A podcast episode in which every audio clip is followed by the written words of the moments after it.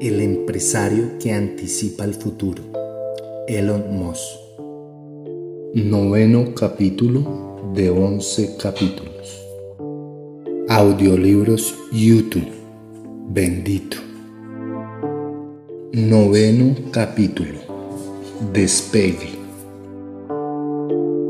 El Falcon 9 se ha convertido en el caballo de batalla de la compañía SpaceX. El cohete parece, afrontémoslo, un gigantesco falo blanco. Mide 68,4 metros de alto y 3,65 de diámetro, y pesa 506 toneladas. Lo impulsan nueve motores instalados en su base, dispuestos en una configuración octaweb, un motor en el centro y otros ocho rodeándolo. Los motores están conectados a la primera fase, el cuerpo principal del cohete, que luce el logo azul de SpaceX y una bandera estadounidense. La segunda fase del cohete, más corta, descansa sobre la primera y es la que en realidad acabará haciendo cosas en el espacio. En ella se puede instalar un contenedor redondo para el transporte de satélites o una cápsula acondicionada para el transporte de pasajeros. En cuanto al diseño, no hay nada llamativo en el aspecto exterior del Falcon 9.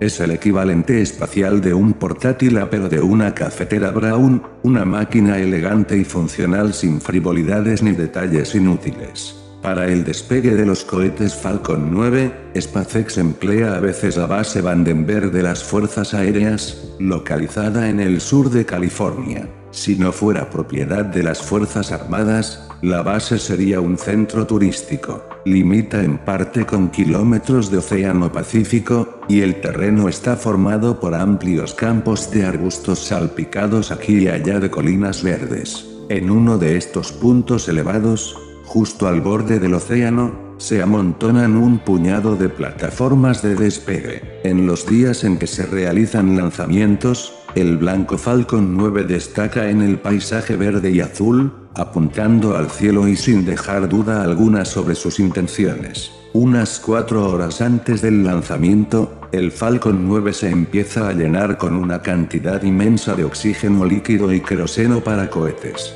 Mientras se espera el despegue, algo del oxígeno líquido se ventila al exterior, se mantiene tan frío que se convierte en vapor al contacto con el metal y el aire, formando penachos blancos que caen por los lados del aparato. Esto da la impresión de que el Falcon 9 bufa y resopla mientras espera el comienzo del viaje. Los ingenieros de control de misión de SpaceX monitorizan estos sistemas de combustible y muchos otros detalles. Hablan sin parar por los auriculares y empiezan a repasar la lista de control del lanzamiento, presos de lo que la gente que se dedica a esto llama fiebre del despegue, mientras pasan de un visto bueno al siguiente. Diez minutos antes del lanzamiento, los humanos se quitan de en medio y dejan los procedimientos restantes a los mecanismos automáticos. Todo queda en silencio y la tensión se acumula hasta justo antes del gran acontecimiento. Entonces el Falcon 9 rompe el silencio dejando escapar lo que parece un sonoro jadeo surgido de la nada. Una estructura de soporte blanca se aparta del cuerpo del cohete.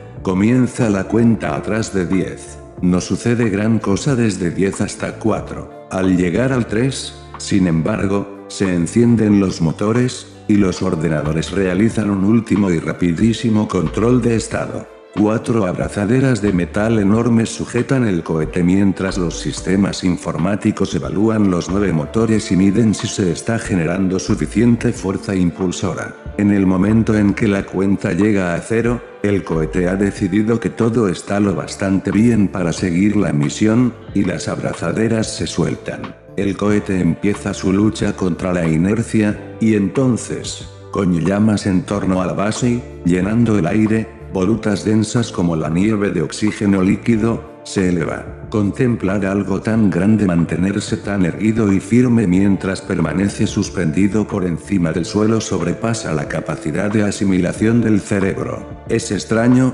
inexplicable. Unos 20 segundos después del despegue, los espectadores, desde la seguridad de su punto de observación a varios kilómetros, captan por primera vez el estruendo del Falcon 9. Es un sonido inconfundible, una especie de crujido entrecortado creado por los productos químicos que se entremezclan en un frenesí violento. Las perneras de los pantalones vibran a consecuencia de las ondas de choque generadas por una serie de explosiones sónicas que surgen de las toberas de escape del Falcon 9. El cohete asciende más y más, con un vigor impresionante. Al cabo de un minuto aproximadamente es solo un punto rojo en el cielo, y entonces Puff desaparece. Solo alguien estúpido y cínico puede presenciar la escena sin sentirse maravillado ante lo que la humanidad puede conseguir. Para Elon Musk, este espectáculo se ha convertido en una experiencia habitual.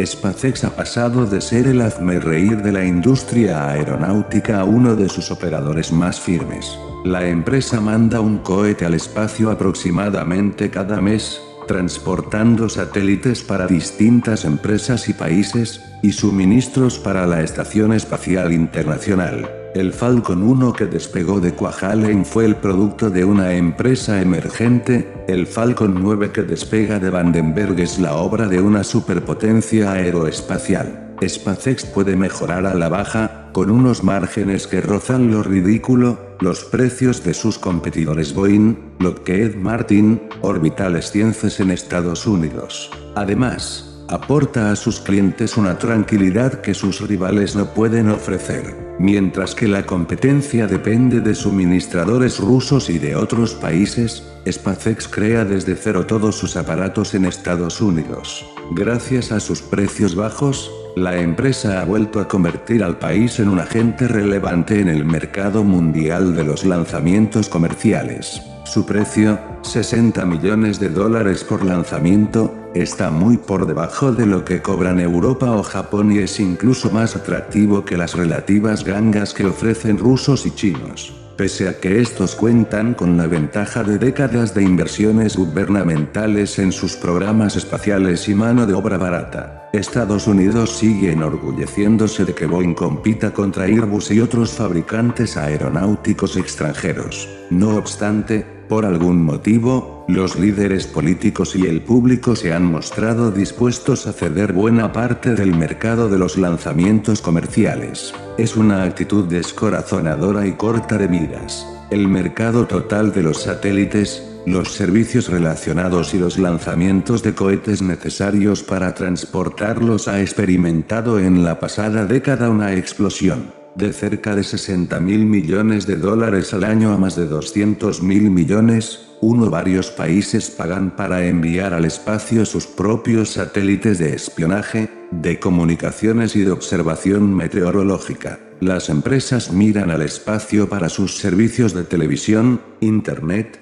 radio, meteorología, navegación e imágenes por satélite. Las máquinas en el espacio crean el tejido de la vida moderna, y van a volverse más capaces e interesantes a un ritmo rápido. Acaba de aparecer en escena una nueva generación de fabricantes de satélites con la capacidad de responder a consultas tipo Google sobre nuestro planeta. Estos satélites pueden enfocarse en Iowa y determinar el momento en que los campos de maíz están maduros y listos para cosechar, o contar los automóviles que hay en los aparcamientos de Val. Martes en toda California para calcular la demanda de productos durante las vacaciones. A menudo, las empresas emergentes que fabrican estos innovadores aparatos tienen que dirigirse a los rusos para que los envíen al espacio, pero SpaceX tiene la intención de cambiar eso. Estados Unidos ha seguido siendo competitivo en los aspectos más lucrativos de la industria espacial,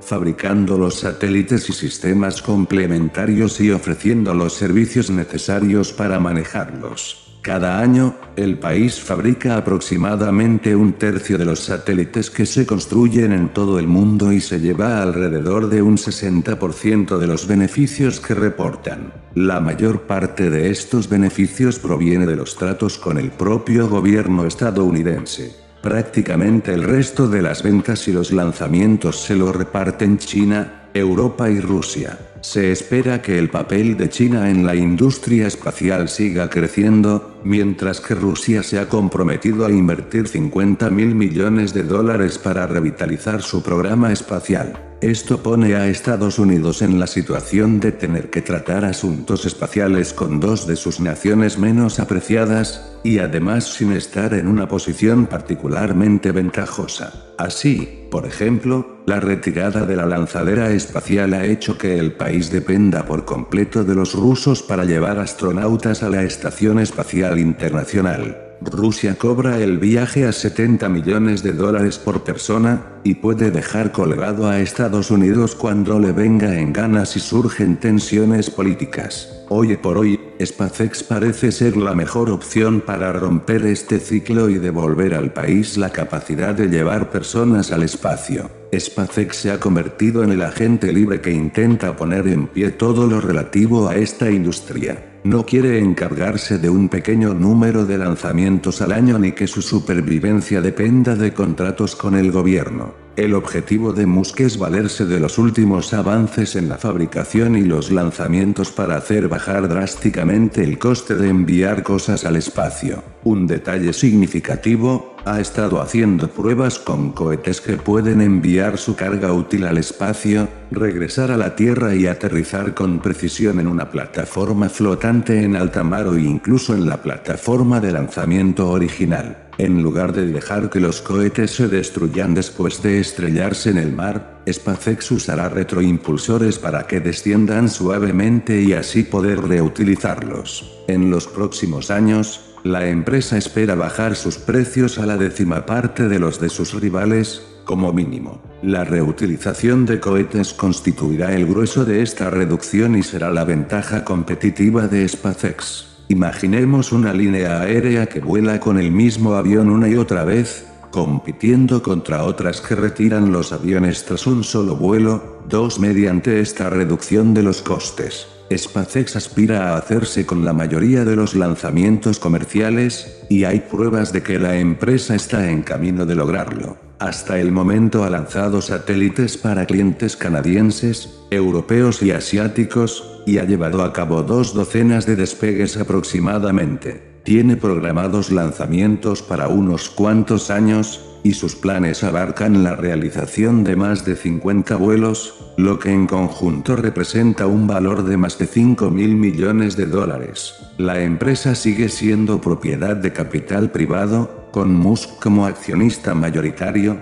junto a otros inversores externos que incluyen sociedades de capital riesgo como Founders Fund y Draper Fisher lo que la dota de un espíritu competitivo del que carecen sus rivales. Después de estar a punto de hundirse en 2008, ha sido rentable desde entonces, y su valor estimado es de 12 mil millones de dólares. Zip2, PayPal, Tesla, SolarCity. Todas estas empresas son manifestaciones de Musk. SpaceX es Musk. Sus puntos débiles emanan directamente de él, así como su éxito. Esto se deriva en parte de la maniática atención al detalle de Musk y de su implicación en cada uno de los aspectos de SpaceX. Es práctico hasta un extremo que haría que Hugh Hefner, el millonario dueño de Playboy, se sintiera un inepto. Y parte de ello se explica porque SpaceX es la apoteosis del culto a Musk. Los empleados temen a Musk, adoran a Musk, entregan sus vidas a Musk, y, habitualmente, hacen todo eso a la vez. Su exigente estilo de gestión solo puede dar resultados porque la empresa no es literalmente de este mundo, mientras que el resto de la industria aeroespacial tiene bastante conseguir enviando al espacio lo que parecen reliquias de la década de 1960, SpaceX se ha propuesto hacer justo lo contrario. Sus cohetes y sus naves reutilizables parecen auténticas máquinas del siglo XXI. La modernización del equipo no es solo una cuestión de imagen, refleja el constante empeño de la empresa para mejorar su tecnología y transformar los factores económicos de esta industria. Musk no quiere simplemente reducir el coste de enviar satélites y llevar suministros a la estación espacial quiere reducir el coste de los lanzamientos hasta el punto de que resulte económico y práctico enviar miles y miles de vuelos de suministros a Marte y poner en marcha una colonia.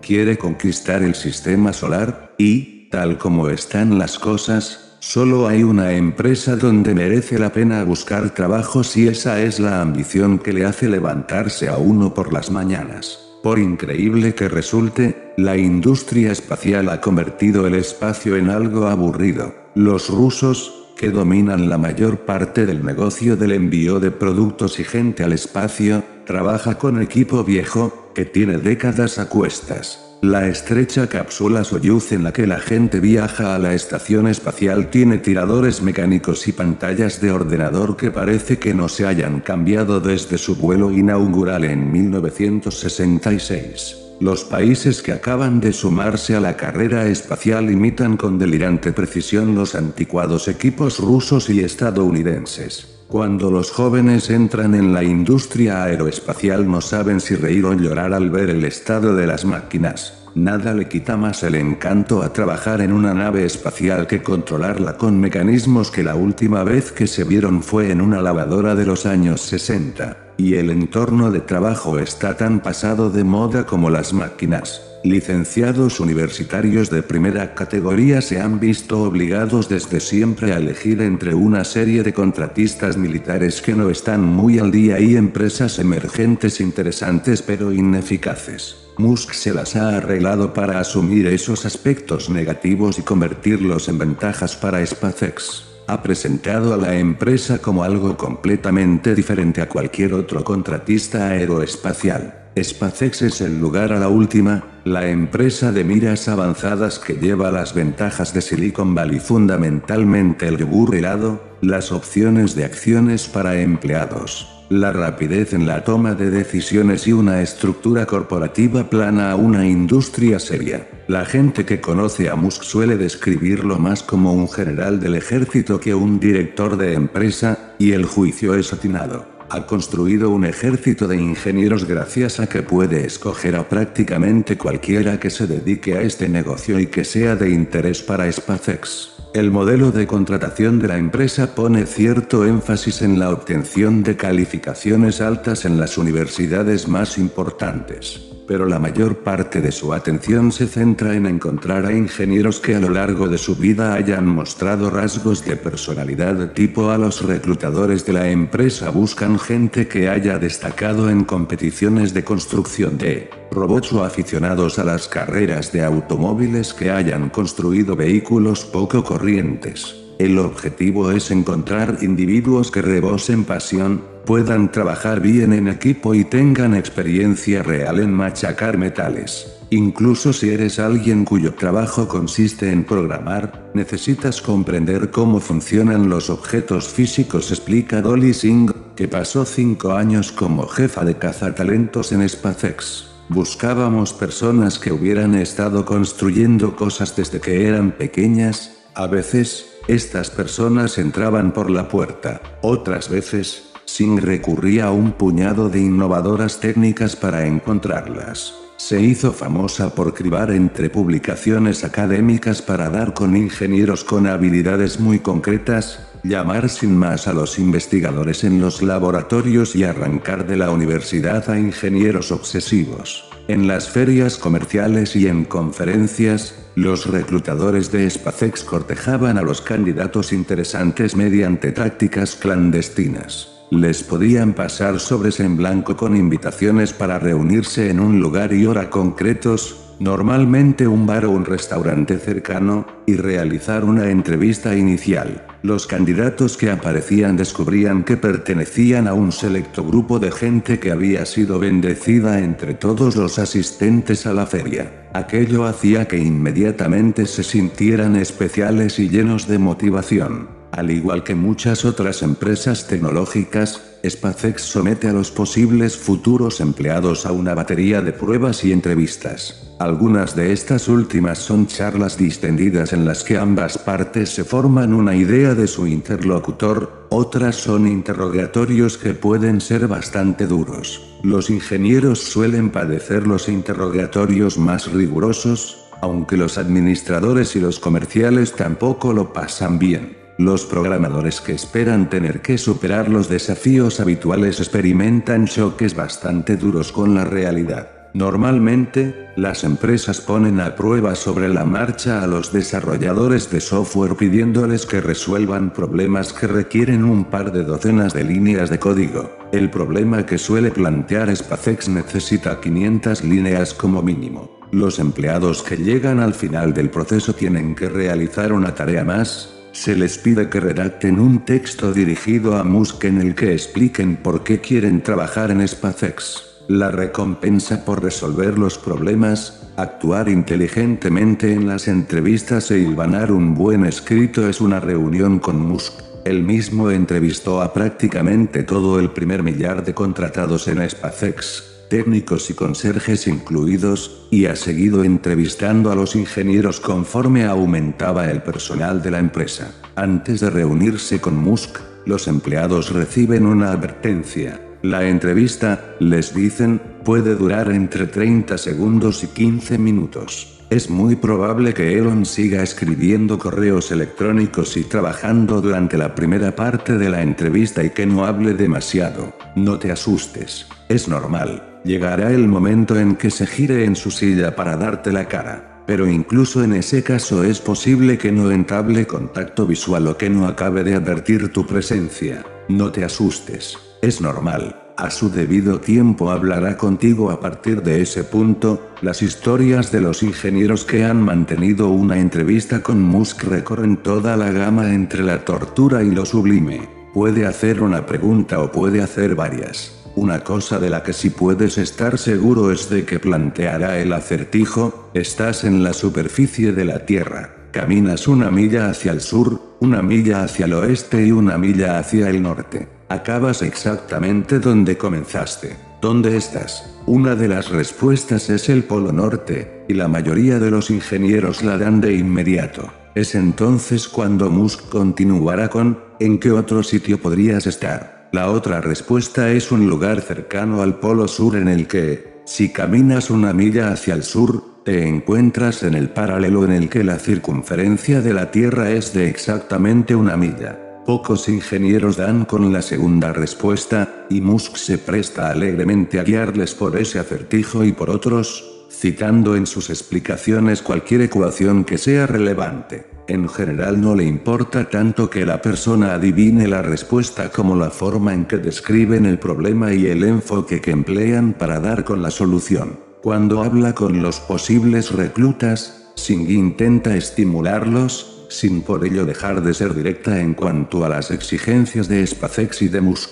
El gancho para el reclutamiento es que SpaceX son las fuerzas especiales, nos dice. Si quieres que sea tan duro como va a ser, entonces estupendo. Si no, no deberías venir aquí. Una vez en SpaceX, los nuevos empleados descubren rápidamente si están a la altura. Muchos de ellos se marcharán durante los primeros meses debido a las noventa y pico horas semanales de trabajo. Otros abandonan porque sencillamente no pueden tolerar la franqueza de Musk y los demás ejecutivos en las reuniones. Elon no sabe nada de ti y no se para a pensar si algo va a herir tus sentimientos, explica Singh. Lo único que sabe es que puñetas quiere que se haga. A la gente que no se acostumbra a su estilo de comunicación no le va bien, da la impresión de que SpaceX tiene unos movimientos de personal increíblemente elevados, y es indiscutible que la empresa hace puré un número abundante de cuerpos. No obstante, muchos de los ejecutivos que ayudaron a levantar la empresa llevan en ella una década o más. Entre los ingenieros rasos, la mayoría se queda al menos 5 años para que sus opciones sobre acciones devenguen y para ver cómo salen adelante sus proyectos. Se trata de un comportamiento típico en cualquier empresa tecnológica. Además, SpaceX y Musk parecen inspirar un nivel de lealtad poco corriente. Musk se las ha arreglado para infundir en sus tropas un celo similar al despertado por Steve Jobs. Su visión es tan nítida cuenta Singh, prácticamente te hipnotiza. Te dirige esa mirada delirante y piensas, comillas, pues claro que podemos llegar a Marte, llevado un paso más lejos, todo esto produce ese estado de placer-dolor, ese escalofrío sadomasoquista que supone trabajar con Musk. Muchas personas entrevistadas para este libro se quejaron de las horas de trabajo, de la rudeza de Musk y de sus expectativas a veces absurdas. Y aún así, Todas esas personas, incluso las que fueron despedidas, lo adoran y hablan de él en términos que suelen reservarse para los superhéroes o las deidades. La serie original de SpaceX en el segundo no estaba a la altura de la imagen que deseaba la empresa, un lugar donde quiere trabajar la gente interesante. La nueva sede de SpaceX en Hawthorne no presenta el mismo problema. El edificio se alza en el número 1 de Rocket Road, y tiene como vecinos el aeropuerto municipal de Hawthorne y varias empresas de utillaje y manufactura. El edificio de SpaceX es semejante a los otros en tamaño y forma, pero al ser todo blanco destaca excepcionalmente. La estructura parece un glaciar rectangular y gigantesco depositado en medio de una zona particularmente desangelada de las afueras del condado de Los Ángeles. Los visitantes deben pasar ante un guardia de seguridad y cruzar un pequeño aparcamiento para ejecutivos que bordea la entrada al edificio, donde Musk deja su modelo S negro. La puerta principal refleja y oculta lo que hay en el interior, que es más del mismo blanco. Las paredes del vestíbulo son blancas, hay una original mesa blanca en la zona de espera, y un mostrador blanco en recepción con un par de orquídeas en tiestos blancos. Tras superar el proceso de registro, los visitantes reciben una tarjeta de identificación y se los hace pasar a la zona principal de oficinas de SpaceX.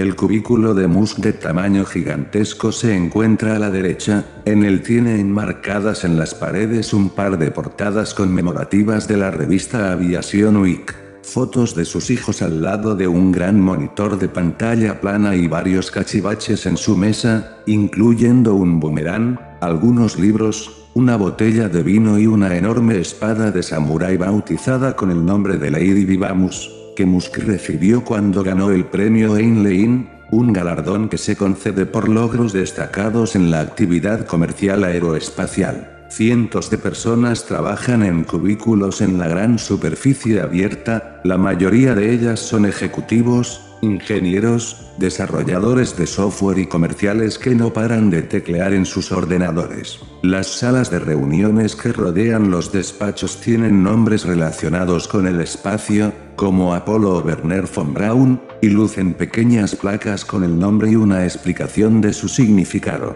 Las salas más grandes tienen sillones ultramodernos de respaldo alto y líneas elegantes que rodean grandes mesas de cristal mientras que en las paredes del fondo cuelgan fotos panorámicas de un Falcon 1 despegando desde Cuaji la cápsula Dragon acoplándose a la estación espacial. Quitando la decoración formada por los cohetes y la espada de samurái, la zona central de las oficinas de SpaceX se parece a lo que se podría encontrar en cualquier sede común y corriente de Silicon Valley. No se puede decir lo mismo de lo que los visitantes descubren cuando cruzan un par de puertas dobles y entran en el corazón industrial de la empresa. La fábrica, con una superficie de 50.000 metros cuadrados, es difícil de asimilar a primera vista. Es un único espacio continuo de suelos grisáceos encolados con epoxi, paredes y columnas de soporte blancas, en el que se ha apilado material suficiente gente, máquinas, ruido para poblar una pequeña ciudad. Justo ante la entrada cuelga del techo una de las cápsulas Dragon que ha viajado a la Estación Espacial Internacional y ha regresado a la Tierra, en ella se pueden apreciar una serie de marcas negras, causadas por las quemaduras de fricción.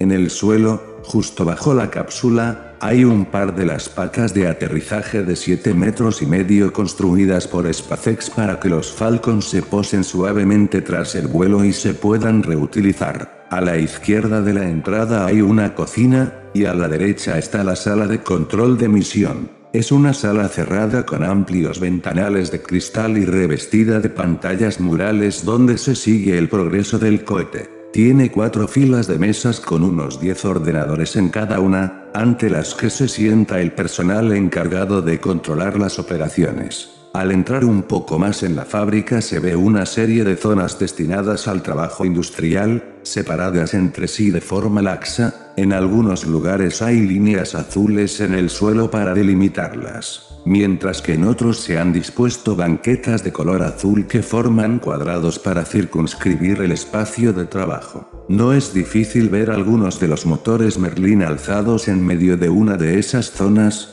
mientras media docena de técnicos cablean y ajustan sus diferentes piezas. Justo detrás de las áreas de trabajo hay una zona cuadrada cerrada por paneles de vidrio, lo bastante grande para que quepan en ella dos cápsulas Dragon. Se trata de una sala limpia donde los operarios deben llevar batas de laboratorio y redecillas en el pelo para trabajar con las cápsulas sin contaminarlas. A unos 12 metros a la izquierda, varios cohetes Falcon 9 yacen horizontalmente unos junto a otros, ya pintados y esperando que se los lleven. En medio de todo esto se encajan algunas áreas con paredes azules y cubiertas por lo que parecen lonas. Son las zonas top secret donde SpaceX puede estar trabajando en un traje de astronauta imaginativo o en algún elemento de los cohetes que debe permanecer oculto a las miradas de los visitantes y los empleados que no participan en el proyecto. En un lateral hay una gran zona en la que la empresa fabrica todos los elementos electrónicos, otra zona para crear materiales de aleaciones especiales, y otra para construir los cadenados del tamaño de autobuses donde se alojan los satélites.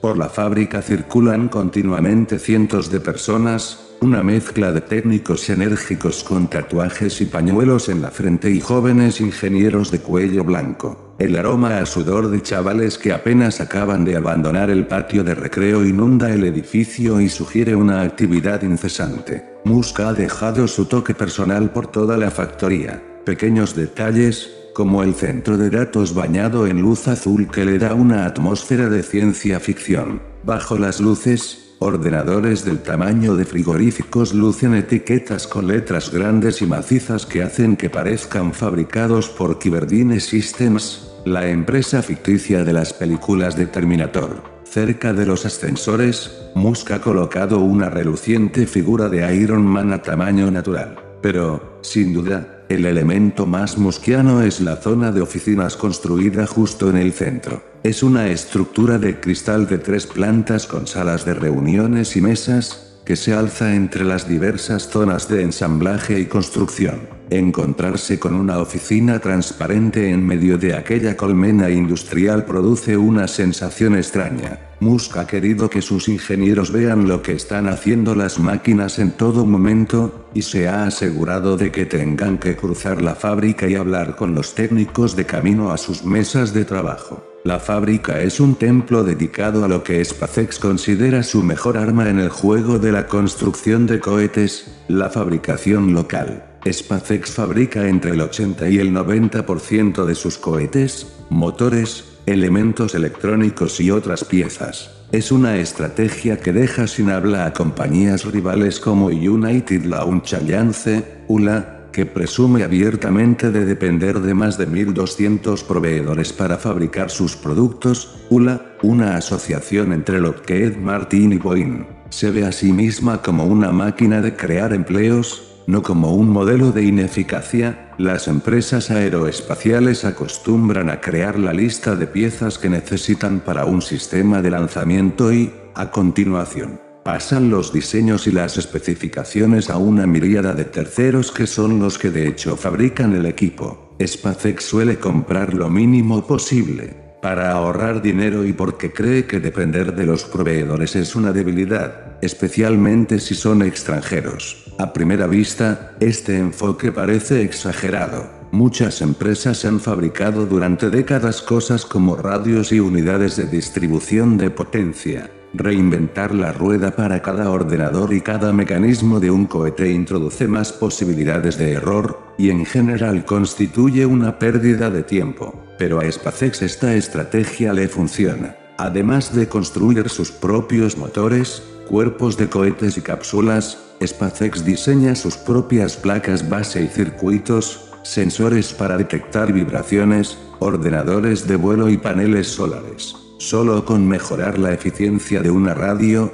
por ejemplo, los ingenieros de SpaceX han descubierto que pueden reducir el peso del dispositivo en un 20%, y el ahorro que supone la fabricación de una radio propia es espectacular. Los equipos de calidad industrial empleados por otras compañías aeroespaciales cuestan entre 50.000 y 100.000 dólares, mientras que una unidad de SpaceX cuesta 5.000 dólares. Al principio resulta difícil creer que estas variaciones de precios sean tan grandes, pero hay docenas, si no cientos, de otros aspectos en los que SpaceX ha generado ahorros parecidos. El equipo de la empresa se suele fabricar con productos electrónicos que se encuentran fácilmente en el mercado, al contrario que el equipo de calidad espacial que emplean otros fabricantes del gremio. SpaceX ha tenido que trabajar durante años para demostrar a la NASA que los materiales electrónicos estándar han llegado a ser lo bastante buenos para competir con el equipo especializado y más caro en el que se confiaba en el pasado.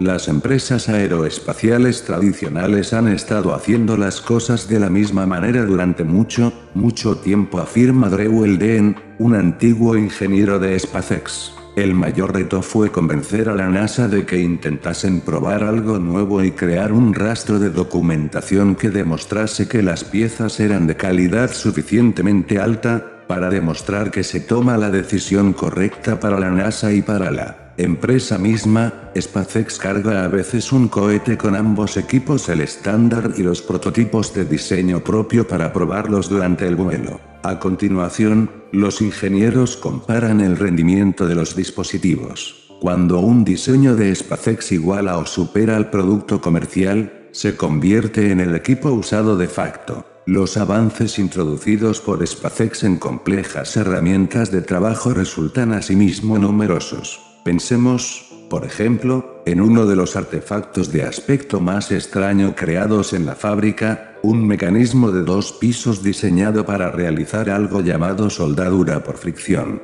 La máquina permite automatizar el proceso de soldadura de enormes piezas de metal como las que conforman el cuerpo de los cohetes Falcon. Un brazo mecánico toma uno de los paneles del cuerpo del cohete, lo alinea con otro panel y los une mediante un soldador que puede desplazarse 6 metros o más. Las empresas aeroespaciales suelen evitar las soldaduras siempre que sea posible, pues crean puntos débiles en el metal, y eso limita el tamaño de las planchas metálicas que pueden utilizar, a la vez que crea otras restricciones en el diseño. Desde los comienzos de SpaceX, Musk presionó a la empresa para que dominase la técnica de soldadura por fricción, en este procedimiento. Una cabeza giratoria se hace chocar a alta velocidad contra la unión entre dos piezas de metal para que sus estructuras cristalinas se mezclen. Es como calentar dos láminas de papel de aluminio y unirlas apretando con el pulgar en la juntura y retorciendo el metal.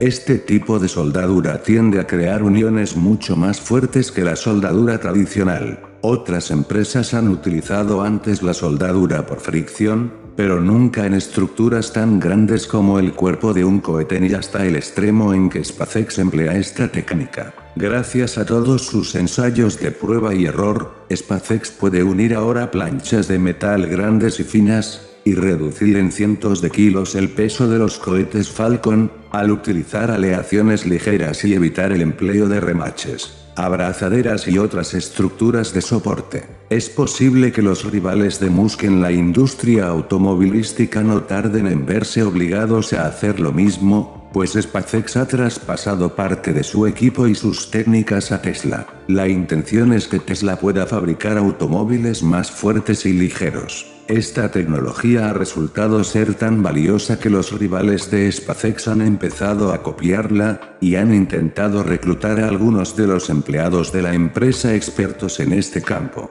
Blue Origin, la hermética empresa de cohetes de Jeff Bezos, se ha mostrado muy agresiva, ha llegado a contratar a Raymir Yekta, uno de los expertos mundiales más destacados en soldadura por fricción, y ha creado una ruptura importante con Musk. Blue Origin acostumbra a realizar ese tipo de operaciones para llevarse talentos especializados tres ofreciéndoles el doble de sueldo. Creo que es algo innecesario y un poco descortés, afirma Musk. En SpaceX se refieren burlonamente a Blue Origin como Beobadodour, mal olor, y en un momento determinado, la empresa creó un filtro de correo electrónico para detectar mensajes con las palabras Blue Origin e impedir los intentos de reclutamiento furtivo. La relación entre Musk y Bezos se ha agriado, y ya no conversan sobre la ambición que comparten por llegar a Marte. Creo que Bezos tiene un deseo insaciable de convertirse en el rey Bezos, dice Musk.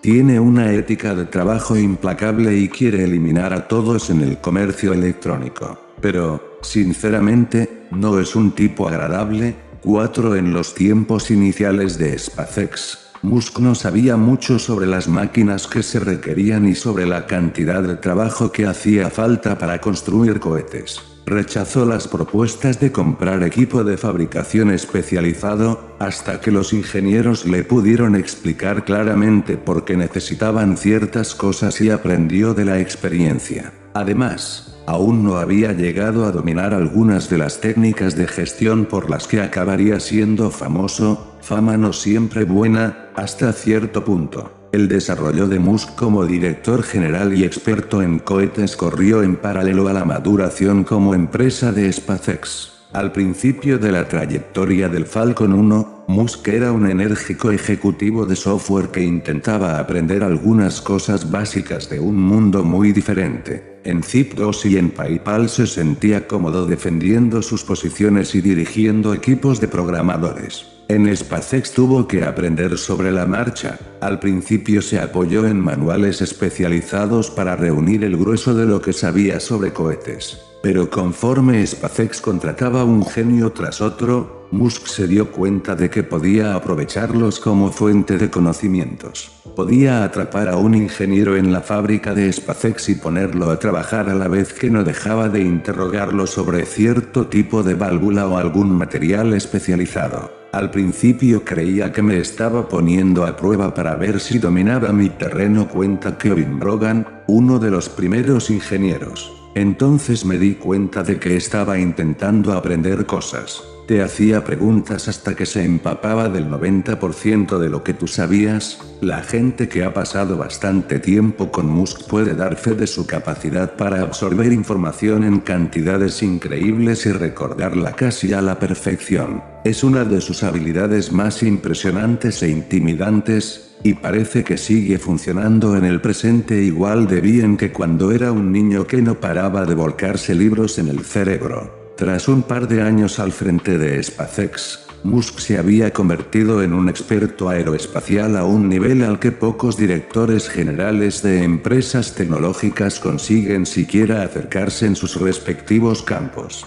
Nos estaba enseñando el valor del tiempo, y nosotros le estábamos enseñando sobre cohetes, explica Brogan. En cuanto al tiempo, es posible que nunca haya existido un ejecutivo que fije objetivos de entrega más agresivos para productos muy difíciles de fabricar que Musk. Tanto sus empleados como el público ven esto como uno de los aspectos más desagradables de su personalidad. Elon siempre ha sido optimista, dice Brogan. Esa es la forma amable de decirlo. Es capaz de mentir descaradamente sobre para cuando necesita que las cosas estén hechas. Realizará la planificación de tiempo más agresiva imaginable suponiendo que todo irá bien. Y entonces la acelerará suponiendo que todo el mundo puede esforzarse más, la prensa lo ha puesto en la picota por fijar fechas de entrega de productos e incumplirlas después. Es una de las costumbres que le ha causado más problemas cuando SpaceX y Tesla intentaban sacar al mercado sus primeros productos. Una y otra vez, Musk tenía que hacer apariciones públicas en las que presentaba una nueva serie de excusas para justificar un retraso. Cuando le recordaron que el año 2003 fue la fecha inicial que dio para el lanzamiento del Falcon 1, pareció sorprendido. ¿En serio respondió? ¿Eso dijimos? Vale, eso es ridículo. Creo que, sencillamente, no sabía de qué estaba hablando. Solo tenía experiencia previa en programación informática, y, sí, se puede escribir un montón de código y lanzar una página web en un año. No hay problema. Esto no es como el software, con los cohetes no funciona así. Musk no puede evitarlo, sencillamente. Es optimista por naturaleza y se nota que calcula cuánto tiempo se tardará en hacer algo basándose en la idea de que las cosas progresarán sin inconvenientes en cada paso y que todos los miembros del equipo tendrán unas capacidades y una ética del trabajo muskianas, como explica Brogan medio en broma. Musk augura cuánto tardará en desarrollarse un proyecto de software cronometrando el número de segundos que se necesitan para teclear físicamente una línea de código y extrapolándolo al número de líneas que prevé que tendrá el programa definitivo. Es una analogía imperfecta, pero no se aleja demasiado del punto de vista de Musk.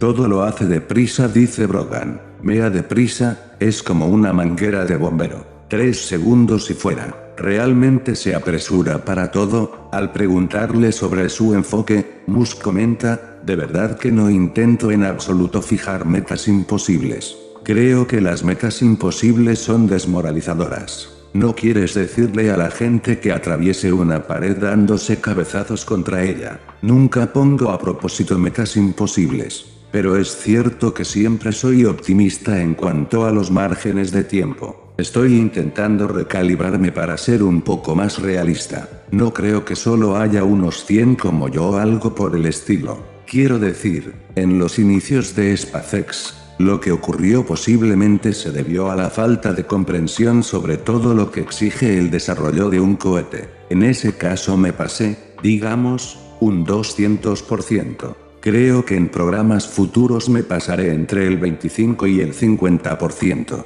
Creo que, generalmente, quieres un eje cronológico donde, a partir de todo lo que conoces sobre el tema, el plazo límite debe ser X, y trabajas intentando alcanzar esa X, pero sin dejar de entender que habrá todo tipo de cosas que no conoces y que te encontrarás y harán que la fecha se desplace más lejos. Eso no quiere decir que no habrías debido intentar alcanzar esa fecha desde el principio, porque tener como objetivo otra distinta habría sido un incremento de tiempo arbitrario. Es diferente decir bueno, que le prometes a la gente, porque uno quiere intentar prometer a la gente algo que incluya un margen en el calendario. Pero de cara a cumplir ese calendario público hay que tener un calendario de uso interno más agresivo que el otro. Y aún así, a veces tampoco cumples lo prometido. SpaceX, por cierto, no es la única empresa a la que le sucede esto. Los retrasos están a la orden del día en la industria aeroespacial. La cuestión no es si algo llega con retraso o no, sino con cuánto retraso llega.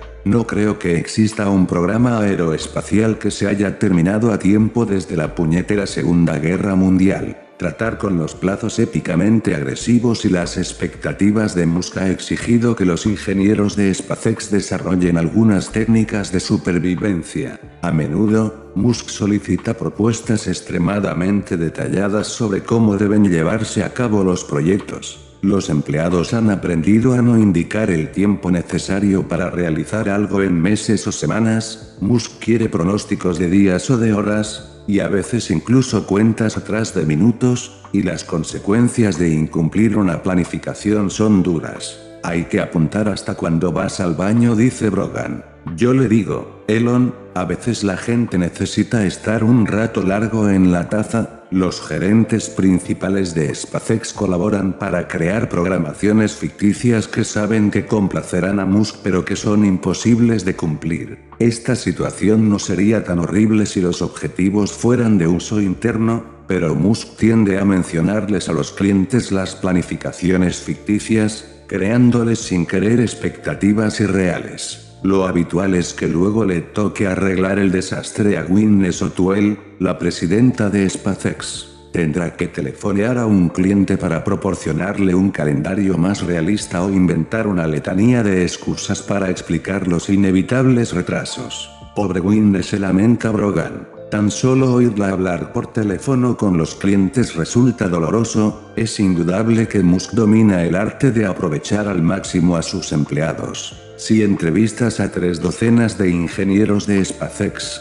todos mencionarán algún truco administrativo que Musk ha utilizado para conseguir que la gente cumpla con sus fechas de entrega. Un ejemplo mencionado por Brogan, en los casos en que un administrador tradicional fija la fecha de entrega para un empleado, Musk orienta a sus ingenieros para que hagan suyas las fechas que él quiere. No dice, Tienes que tener esto listo el viernes a las 2, explica Brogan. Dice, necesito que se haga lo imposible para el viernes a las 2 puedes hacerlo. Entonces, cuando respondes que sí, no estás trabajando a tope porque él te lo ordenó, estás trabajando a tope por ti mismo. Es una diferencia notable. Te has comprometido a hacer tu propio trabajo, al reclutar a cientos de personas brillantes y motivadas, SpaceX ha llevado al máximo el potencial de cada individuo. Una persona que da lo mejor de sí durante 16 horas al día acaba siendo mucho más efectiva que dos que trabajan juntas 8 horas.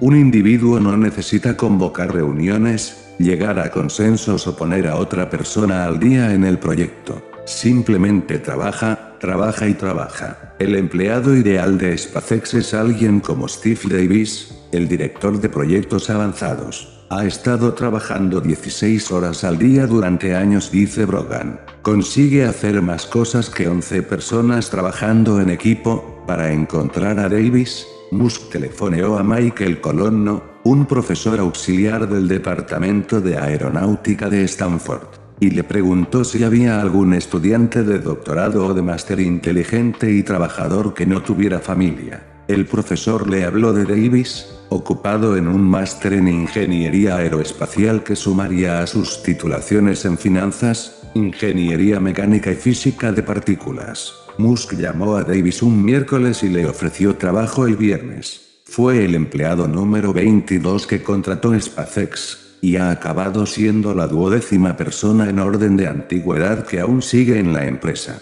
Cumplió 35 años en 2014. Davis se ganó sus galones en Quag, durante lo que él mismo considera la mejor época de su vida. Cada noche podías dormir junto al cohete en una tienda de campaña en la que las lagartijas retaban por encima de ti o podías realizar el mareante trayecto de una hora en barco hasta la isla principal cuenta. Cada noche tenías que elegir entre el dolor que sería más fácil olvidar. Acababas febril y agotado. Era simplemente maravilloso, después de trabajar en el Falcon 1, Davis pasó al Falcon 9 y después a la cápsula Dragon. SpaceX tardó cuatro años en diseñar la Dragon. Es probablemente el proyecto de su clase llevado a cabo con más rapidez en toda la historia de la industria aeroespacial. Nació gracias a Musk y un puñado de ingenieros, la mayoría de menos de 30 años. Y en su momento culminante llegó a ocupar a 100 personas, 5 copiaron trabajos de cápsulas anteriores y leyeron todos los artículos publicados por la NASA y otros organismos aeronáuticos sobre programas espaciales como el Géminis y el Apolo. Si buscas algo como el algoritmo de guía de reentrada del Apolo, están esas excelentes bases de datos que,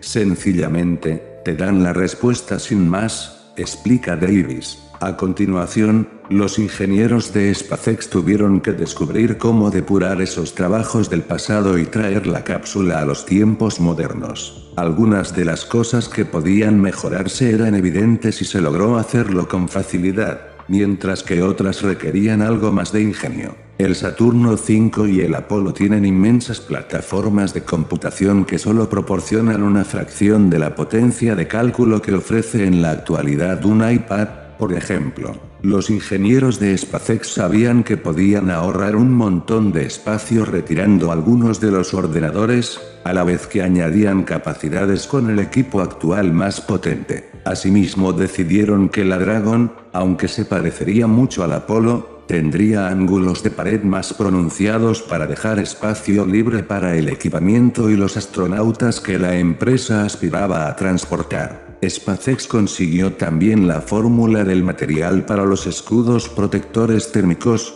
llamada PICA, a través de un acuerdo con la NASA. Los ingenieros de SpaceX descubrieron cómo hacer que el material PICA fuese más barato, y además mejoraron la fórmula subyacente de manera que la Dragon desde el primer día, pudiera soportar el calor de una reentrada volviendo desde Marte. 6. El coste total de la Dragon ronda los 300 millones de dólares, lo que está en el orden de 10 a 30 veces menos que las cápsulas proyectadas y construidas por otras empresas. Llega el metal, lo curvamos, lo soldamos y fabricamos cosas, afirma Davis. Prácticamente lo construimos todo nosotros. Por eso han disminuido los costes, Davis, al igual que Brogan y muchos otros ingenieros de SpaceX, ha recibido encargos de Musk aparentemente imposibles. Su petición favorita se remonta a 2004. SpaceX necesitaba un accionador que disparase la actividad del carrán usado para guiar la fase superior del Falcon 1. Davis no había construido antes en su vida algo así, naturalmente, fue a buscar algún proveedor que pudiera fabricarle un accionador electromecánico. Recibió una propuesta al precio de 120 mil dólares. Elon se echó a reír cuenta Davis. Dijo, esa pieza no es más complicada que el mecanismo para abrir la puerta del garaje. Tienes un presupuesto de 5 mil dólares. Haz que sirva, Davis pasó nueve meses construyendo el accionador. Al final del proceso, sudó durante tres horas escribiendo un correo electrónico a Musk en el que detallaba los pros y los contras del dispositivo. El mensaje describía hasta el último detalle sobre cómo Davis había diseñado la pieza, porque había tomado ciertas decisiones y cuál sería el coste. Al pulsar el botón de enviar, Davis sintió una oleada de ansiedad recorriéndole el cuerpo. Sabía que se había entregado por completo durante casi un año a la realización de algo que cualquier ingeniero de otra empresa aeroespacial ni siquiera pensaría en intentar. Musk recompensó todo su agotamiento y angustia con una de sus respuestas estándar, escribió un mensaje diciendo el accionador diseñado por Davis acabó costando 3.900 dólares y voló al espacio con el Falcon 1. Puse cada gramo de capital intelectual que tenía en ese correo electrónico, y un minuto más tarde recibí esa sencilla respuesta, recuerda Davis. Todos los empleados de la empresa han pasado por la misma experiencia. Una de las cosas que más me gustan de Elon es su habilidad para tomar rápidamente decisiones descomunales. Y así siguen funcionando las cosas. Oye, Kevin Watson puede dar fe de ello. Llegó a SpaceX en 2008 tras pasar 24 años en el Jet Propulsion Laboratory de la NASA. En el JPL, Watson trabajó en una amplia variedad de proyectos, incluidas la construcción y prueba de sistemas informáticos que pudieran soportar las duras condiciones del espacio. El JPL adquiría normalmente ordenadores caros y especialmente reforzados, lo que era frustrante para Watson, quien soñaba despierto con formas de fabricar ordenadores mucho más baratos e igualmente eficaces. En su entrevista de trabajo con Musk, Watson descubrió que SpaceX necesitaba justo esa forma de pensar. Musk aspiraba a que el grueso de los sistemas de computación de un cohete no costase más de 10 mil dólares. Tal cifra era una locura para los estándares de la industria aeroespacial, donde el precio típico de los sistemas de aviónica de un cohete era bastante superior a los 10 millones. En la industria aeroespacial tradicional, la comida en una reunión para discutir el precio de la aviónica ya costaría más de 10 mil dólares, afirma Watson. En la entrevista de trabajo, Watson le prometió a Musk que podría hacer lo improbable y entregaría un sistema de aviónica de 10 mil dólares. Empezó a trabajar en la construcción de los ordenadores para la Dragon inmediatamente después de ser contratado. El primer sistema recibió el nombre de QQ, pronunciado tal cual está escrito, con acento en la segunda U. Esta caja de comunicaciones iría a la Estación Espacial Internacional y se comunicaría de vuelta con la Dragon. Bastante gente de la NASA se refería a los ingenieros de SpaceX como los chicos del garaje, y tenían un punto de vista cínico sobre la capacidad de la empresa para hacer gran cosa, incluida la construcción de una máquina de este tipo. Pero SpaceX fabricó el ordenador de comunicaciones en tiempo récord, y acabó siendo el primer sistema de su clase que superó el protocolo de pruebas de la NASA al primer intento. Los funcionarios de la NASA se vieron obligados a decir cucú una y otra vez en las reuniones, una pequeña maldad que SpaceX había planeado desde el principio para torturar a la NASA. Con el paso de los meses, Watson y otros ingenieros construyeron el sistema informático completo para la Dragon, y después adaptaron la tecnología al Falcon 9. El resultado fue una plataforma de aviónica con redundancia completa que usaba una mezcla de componentes comerciales estándar y productos fabricados por SpaceX en la propia empresa. Costaba un poco más de 10 mil dólares, pero se acercaba bastante al objetivo original de Musk. Watson se sintió revitalizado en SpaceX, se había desencantado con la aceptación del gasto inútil y la burocracia en el JPL. Musk tenía que dar el visto bueno a cualquier gasto que superase los 10 mil dólares. Estábamos gastando su dinero y él lo vigilaba, y bien que hacía explica Watson. Se aseguraba de que no se hiciese nada estúpido, las decisiones se tomaban rápidamente en las reuniones semanales, y la empresa entera se lanzaba a aplicarlas. Era sorprendente lo deprisa que la gente se adaptaba a cualquier cosa que se decidiera en aquellas reuniones, cuenta Watson. La nave entera podía cambiar su rumbo 90 grados de inmediato. Lo que Ed Martin nunca podría hacer algo así, Watson prosigue, Elon es brillante. Se implica en prácticamente todo. Lo comprende todo. Si te hace una pregunta, aprendes con rapidez a no darle una respuesta basada en intuiciones.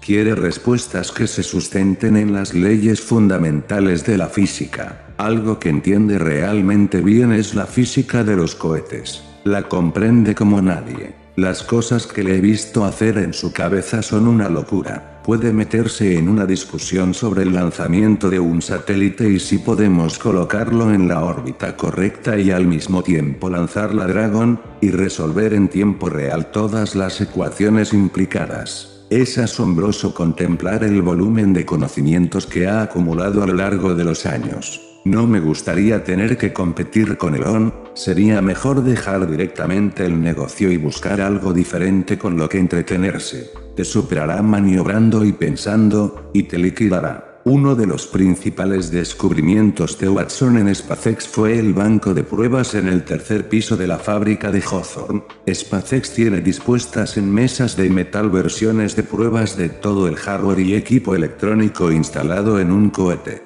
De hecho, replica los entresijos de un cohete con absoluta precisión para ejecutar miles de simulaciones de vuelo. Alguien lanza el cohete desde un ordenador y, a continuación, cada pieza de hardware mecánico e informático se monitoriza a través de sensores. Un ingeniero puede pedir la apertura de una válvula, y acto seguido comprobar que se ha abierto, a qué velocidad lo ha hecho y el nivel de corriente que circula por ella. Este sistema de pruebas permite a los ingenieros de SpaceX practicar los lanzamientos y descubrir cómo tendrían que afrontar todo tipo de anomalías. En los vuelos reales, SpaceX tiene personal en el centro de pruebas que puede reproducir cualquier error que se observe en Falcon o Dragon y realizar los ajustes adecuados. La empresa ha realizado numerosos cambios sobre la marcha gracias a este sistema. En cierta ocasión, alguien descubrió un error en un archivo informático en las horas previas a un lanzamiento.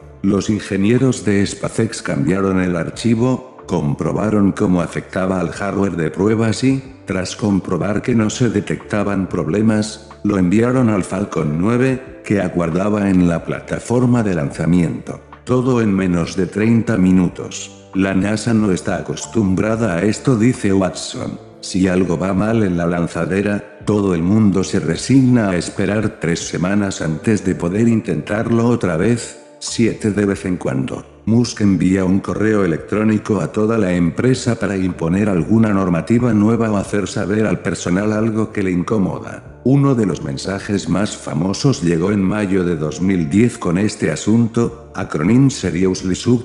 Los acrónimos apestan de verdad, el acrónimo del asunto sería AS, que significa culo y también imbécil. En SpaceX hay una tendencia escalofriante a usar acrónimos inventados. El uso excesivo de esta clase de acrónimos es un obstáculo importante para la comunicación, y mantener una buena comunicación mientras crecemos es absolutamente crucial. Desde un punto de vista individual, unos pocos acrónimos aquí y allá pueden no parecer tan malos, pero si mil personas se dedican a inventarlos, al cabo del tiempo tendremos como resultado un inmenso glosario que deberemos explicar a los nuevos empleados. Nadie puede recordar todos esos acrónimos, y a la gente no le gusta parecer estúpida en una reunión, por lo que se limitan a quedarse callados. La situación es particularmente dura para los nuevos empleados. Si esta costumbre no acaba de inmediato, tomaré medidas drásticas, ya he dado bastantes avisos a lo largo de los años. A menos que yo apruebe personalmente un acrónimo, no debe añadirse al glosario de SpaceX. Si existe un acrónimo que no puede justificarse razonablemente, debe ser eliminado, tal como he solicitado en el pasado. Por ejemplo, no deben existir las designaciones HTS, Horizontal Test Stand Posición de Prueba Horizontal, o VTS, Vertical Test Stand Posición de Prueba Vertical, para las posiciones de pruebas. Son particularmente estúpidos, pues contienen palabras innecesarias. Una posición en nuestra zona de pruebas es obviamente una posición de prueba. VTS3 tiene 6 sílabas, frente a trípode, que solo tiene 3, así que el puñetero acrónimo en realidad se tarda en pronunciar más que el nombre. La prueba clave para un acrónimo es preguntarse si ayuda o perjudica a la comunicación. Un acrónimo que ya conozca la mayoría de los ingenieros fuera de SpaceX como GUI, interfaz gráfica de usuario, por sus siglas en inglés, se puede usar perfectamente. También está bien inventar algunos acrónimos o abreviaturas de vez en cuando, siempre que yo los apruebe, por ejemplo MVAC M9 en lugar de Merlin 1C Vacuum Merlin 1C Level, pero han de ser los menos. Se trata de Musk en estado puro. El correo electrónico tiene un tono duro y aún así no resulta inapropiado para un tipo que simplemente quiere que las cosas se hagan con la máxima eficiencia. Se obsesiona con algo que otras personas podrían considerar trivial, y aún así es una cuestión que viene totalmente a cuento. El detalle de que Musk exija que todos los acrónimos deban ser aprobados personalmente por él puede resultar cómico, pero es totalmente acorde con su estilo práctico de gestión, que ha funcionado bien tanto en SpaceX como en Tesla. Desde entonces, los empleados se han referido a la normativa sobre acrónimos como las reglas, el principio que guía SpaceX es ceñirte a tu tarea y sacar las cosas adelante. Quien espera orientación o instrucciones detalladas se consume. Lo mismo ocurre con los empleados que ansían recibir comentarios sobre su trabajo. Y, sin duda, lo peor que puede hacerse es informar a Musk de que pide un imposible. Un empleado puede decirle que no hay forma de reducir el precio de algo como el accionador del que hablábamos antes hasta el extremo que él desea, o que sencillamente no hay tiempo suficiente para construir una pieza dentro del plazo que ha dado. Elon responderá, de acuerdo, estás fuera del proyecto y ahora me encargo de dirigirlo yo. Haré tu trabajo y seré el director de dos empresas al mismo tiempo. Yo lo conseguiré, cuenta Brogan. Lo más disparatado es que Elon realmente lo consigue. Cada vez que ha despedido a alguien y se ha encargado de su trabajo, ha llevado a cabo cualquiera que fuese el proyecto, cuando las formas de hacer las cosas en SpaceX entran en contacto con organismos más burocráticos como la NASA, la USAF, Fuerza Aérea de Estados Unidos, o la FAA,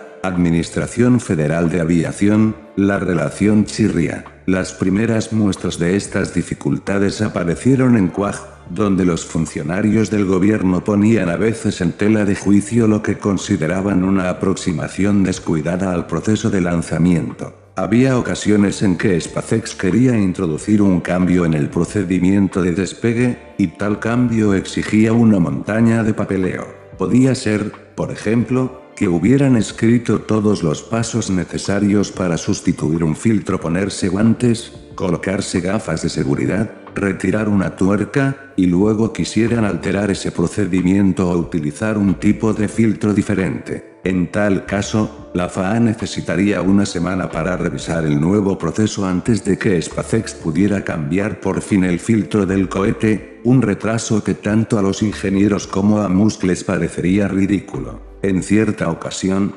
después de que ocurriera algo por el estilo, Musk arremetió contra un funcionario de la FAA en medio de una teleconferencia con miembros del equipo de SpaceX y la NASA. La situación se acaloró, y Musk estuvo machacando a ese tipo a nivel personal durante al menos 10 minutos, recuerda Brogan. Musk no recuerda ese incidente, pero sí otras confrontaciones con la FAA, en una ocasión recopiló una lista de cosas que un subordinado de la FAA había dicho en una reunión y que a Musk le parecieron estupideces, y mandó la lista al jefe de aquel tipo. Y entonces, El idiota de su jefe me mandó un largo mensaje de correo diciéndome que había estado en el programa de la lanzadera y a cargo de 20 lanzamientos o algo por el estilo y que como me atrevía a decirle que aquel tipo estaba equivocado cuenta Musk. Le contesté, no solo está equivocado él, por lo que acabo de decirle y ahora mismo le repetiré, sino que usted también lo está,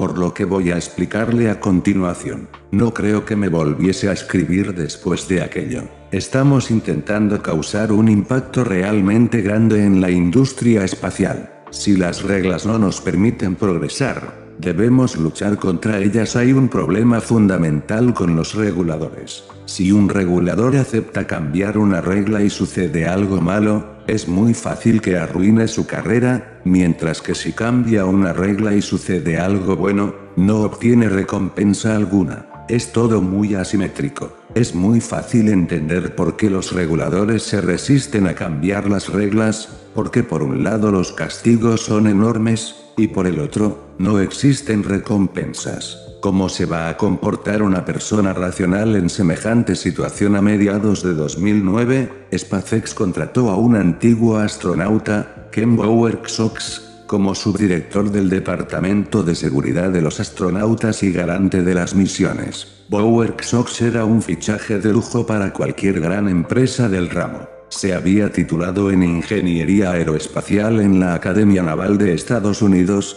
había sido piloto de pruebas en las Fuerzas Aéreas y había volado unas cuantas veces en la lanzadera espacial. En SpaceX, mucha gente pensó que su llegada era algo positivo. Se lo consideraba un tipo serio y diligente que podría aportar una nueva mirada a muchos de los procedimientos en SpaceX comprobándolos para asegurar que la empresa hacía las cosas de una forma segura y estandarizada.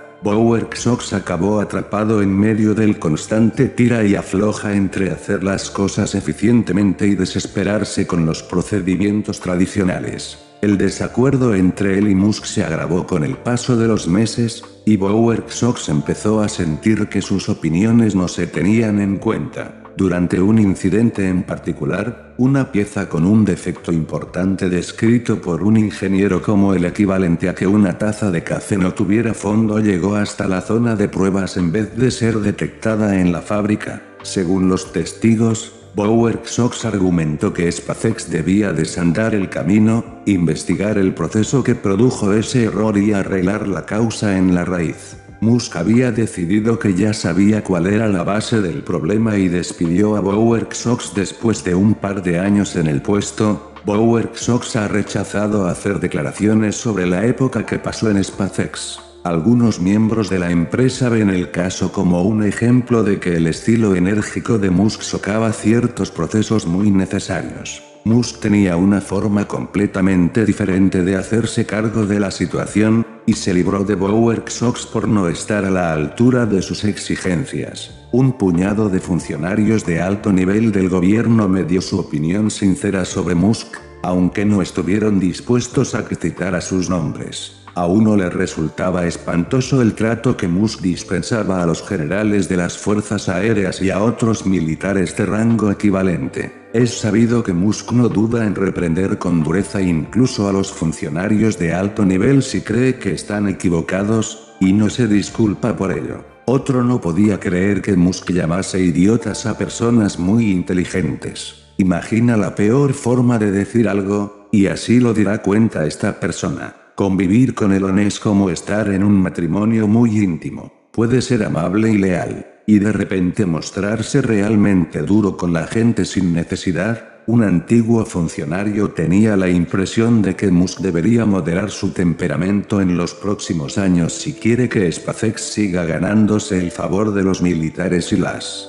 agencias gubernamentales en su intento de derrotar a los contratistas actuales. Su mayor enemigo será él mismo y la manera en que trata a los demás, afirma esta persona. Cuando Musk cae mal a la gente de fuera, Gwyneth O'Toole suele estar ahí para suavizar la situación. Al igual que Musk, posee una lengua afilada y una personalidad fuerte, pero Sotuel está dispuesta a representar un papel conciliador. Estas habilidades le han permitido hacerse cargo de las operaciones cotidianas de SpaceX, dejando libre a Musk para concentrarse en la estrategia general, el diseño de los productos, el marketing y la motivación de los empleados. Como todos los lugartenientes de confianza de Musk, Sotuel ha estado dispuesta a permanecer en segundo plano, hacer su trabajo y concentrarse en la causa de la empresa. Sotuel creció en un barrio residencial de Chicago, hija de una artista y un neurocirujano. Representó su papel de niña inteligente y guapa, obteniendo sobresalientes en todas las asignaturas y uniéndose al equipo de animadoras.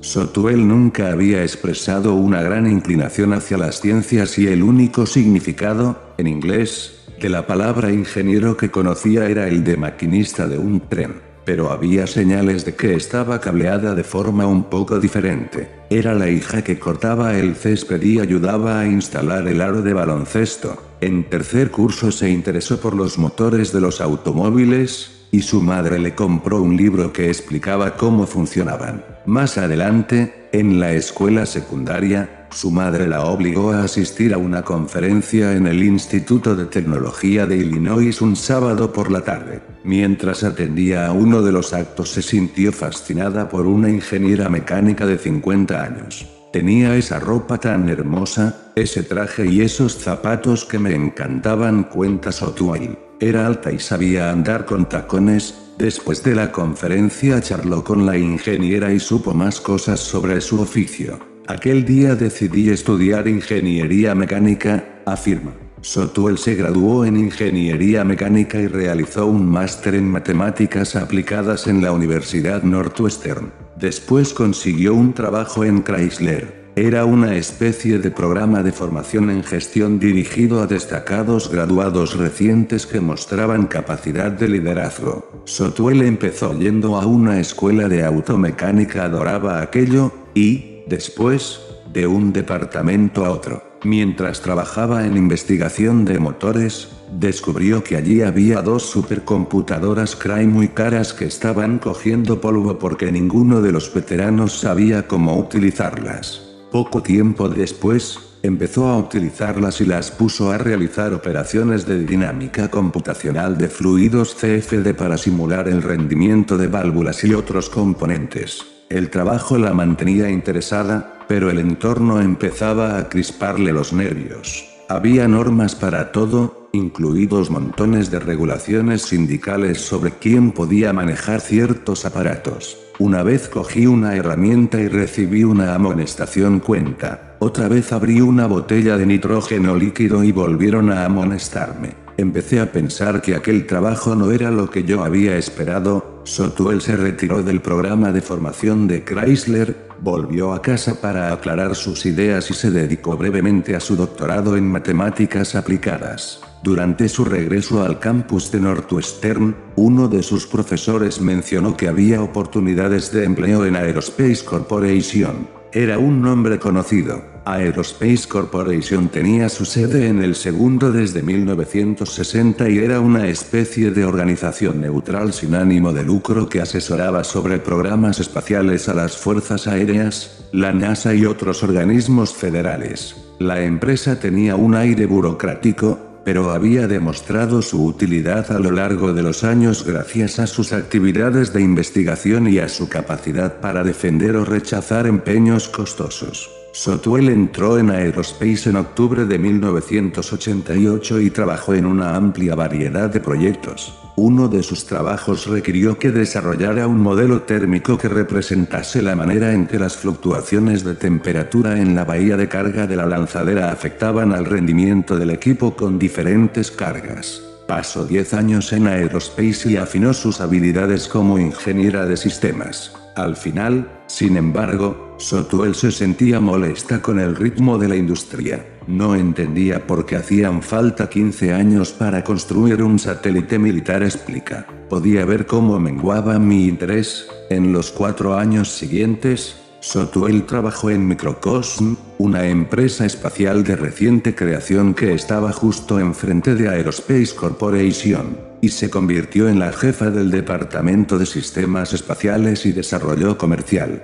con una combinación de inteligencia, confianza, lenguaje directo y aspecto cuidado, Sotuel consiguió una reputación de gran vendedora. En 2002, uno de sus compañeros, Hans Koenigsmann, dejó la empresa para irse a SpaceX. Sotuel lo invitó a una comida de despedida y lo dejó en la entrada de la destartalada sede de SpaceX en aquel momento.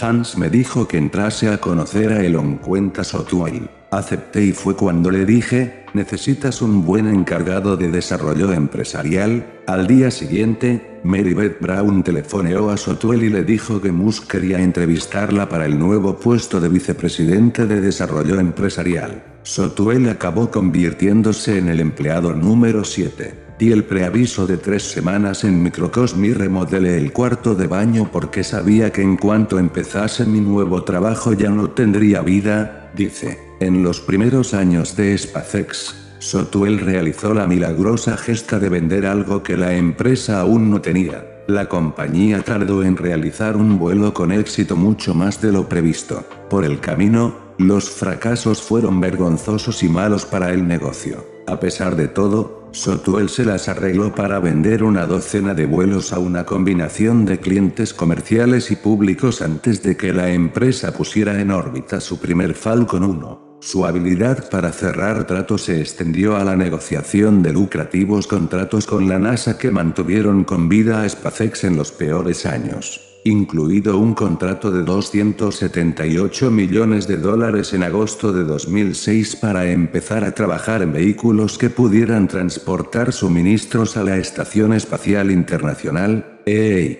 El historial de éxitos de Sotuel la convirtió en la confidente definitiva de Musk, y a finales de 2008 ocupó el cargo de presidenta y jefa de operaciones de la empresa. Entre sus obligaciones están las de reafirmar el estilo de SpaceX conforme la empresa crece y empieza a parecerse a los gigantes aeroespaciales de los que se burlaban. Sotuel puede adoptar un aire afable y dirigirse a la empresa entera durante una reunión, o convencer a un lote de posibles nuevos miembros de que deberían firmar para que los exploten hasta la médula. Durante una de esas reuniones con un grupo de becarios, Sotuel llevó a cerca de un centenar de personas a un rincón de la cafetería. Vestía botas negras de tacón alto, vaqueros ajustados, una chaqueta de cuero, un pañuelo y unos pendientes de aro enormes que se balanceaban bajo la melena rubia que le llegaba hasta los hombros. Paseándose arriba y abajo, micrófono en mano, les pidió que dijeran dónde habían estudiado y en qué proyecto de SpaceX estaban trabajando. Uno de los estudiantes habían ido a Cornell y trabajaba en Dragon,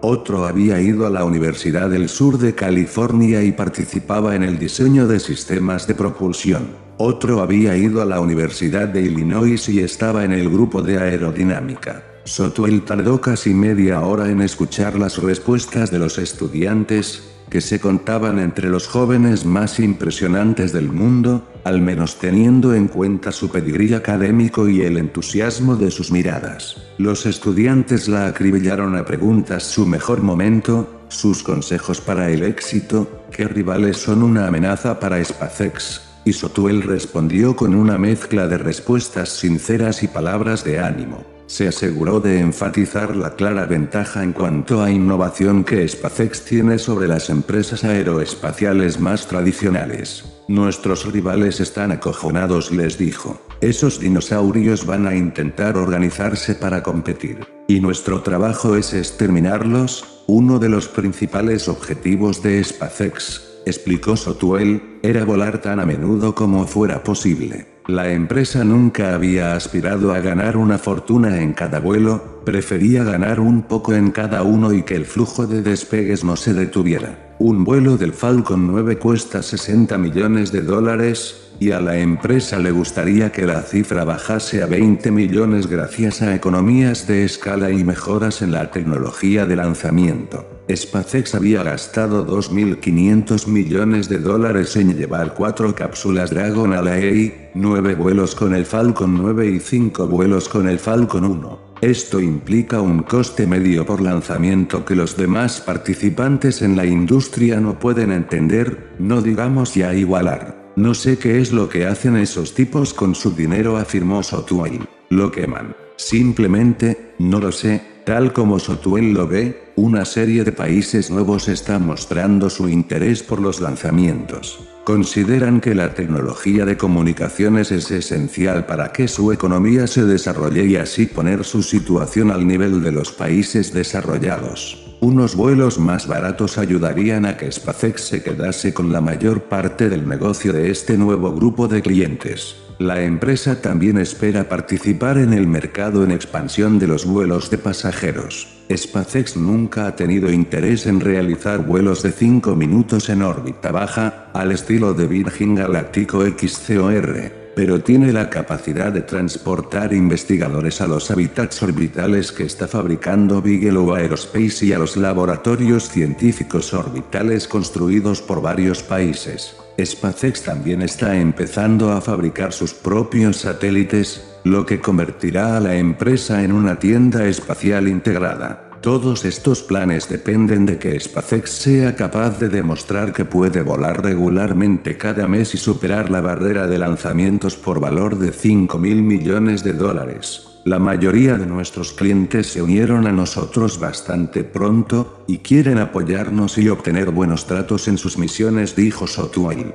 Estamos en una fase en la que necesitamos despegar puntualmente y que el lanzamiento de las Dragon sea más eficiente. La conversación con los becarios se perdió en trivialidades durante un rato y se centró en algunas de las incomodidades del recinto de SpaceX. La empresa alquila las instalaciones y no ha podido construir algunas cosas, como un gran aparcamiento que haría la vida más fácil a sus 3.000 trabajadores. Sotwell prometió que se dispondrá de más aparcamientos, más aseos y más prestaciones que las ofrecidas a sus empleados por las empresas tecnológicas de Silicon Valley. Quiero una guardería, añadió pero fue al hablar de las misiones más grandiosas de SpaceX cuando Sotwell se empleó a fondo y pareció inspirar a los becarios. Está claro que algunos de ellos sueñan con ser astronautas, y Sotwell afirma que trabajar en SpaceX es con casi toda certeza su mejor oportunidad para ir al espacio ahora que el cuerpo de astronautas de la NASA se ha reducido.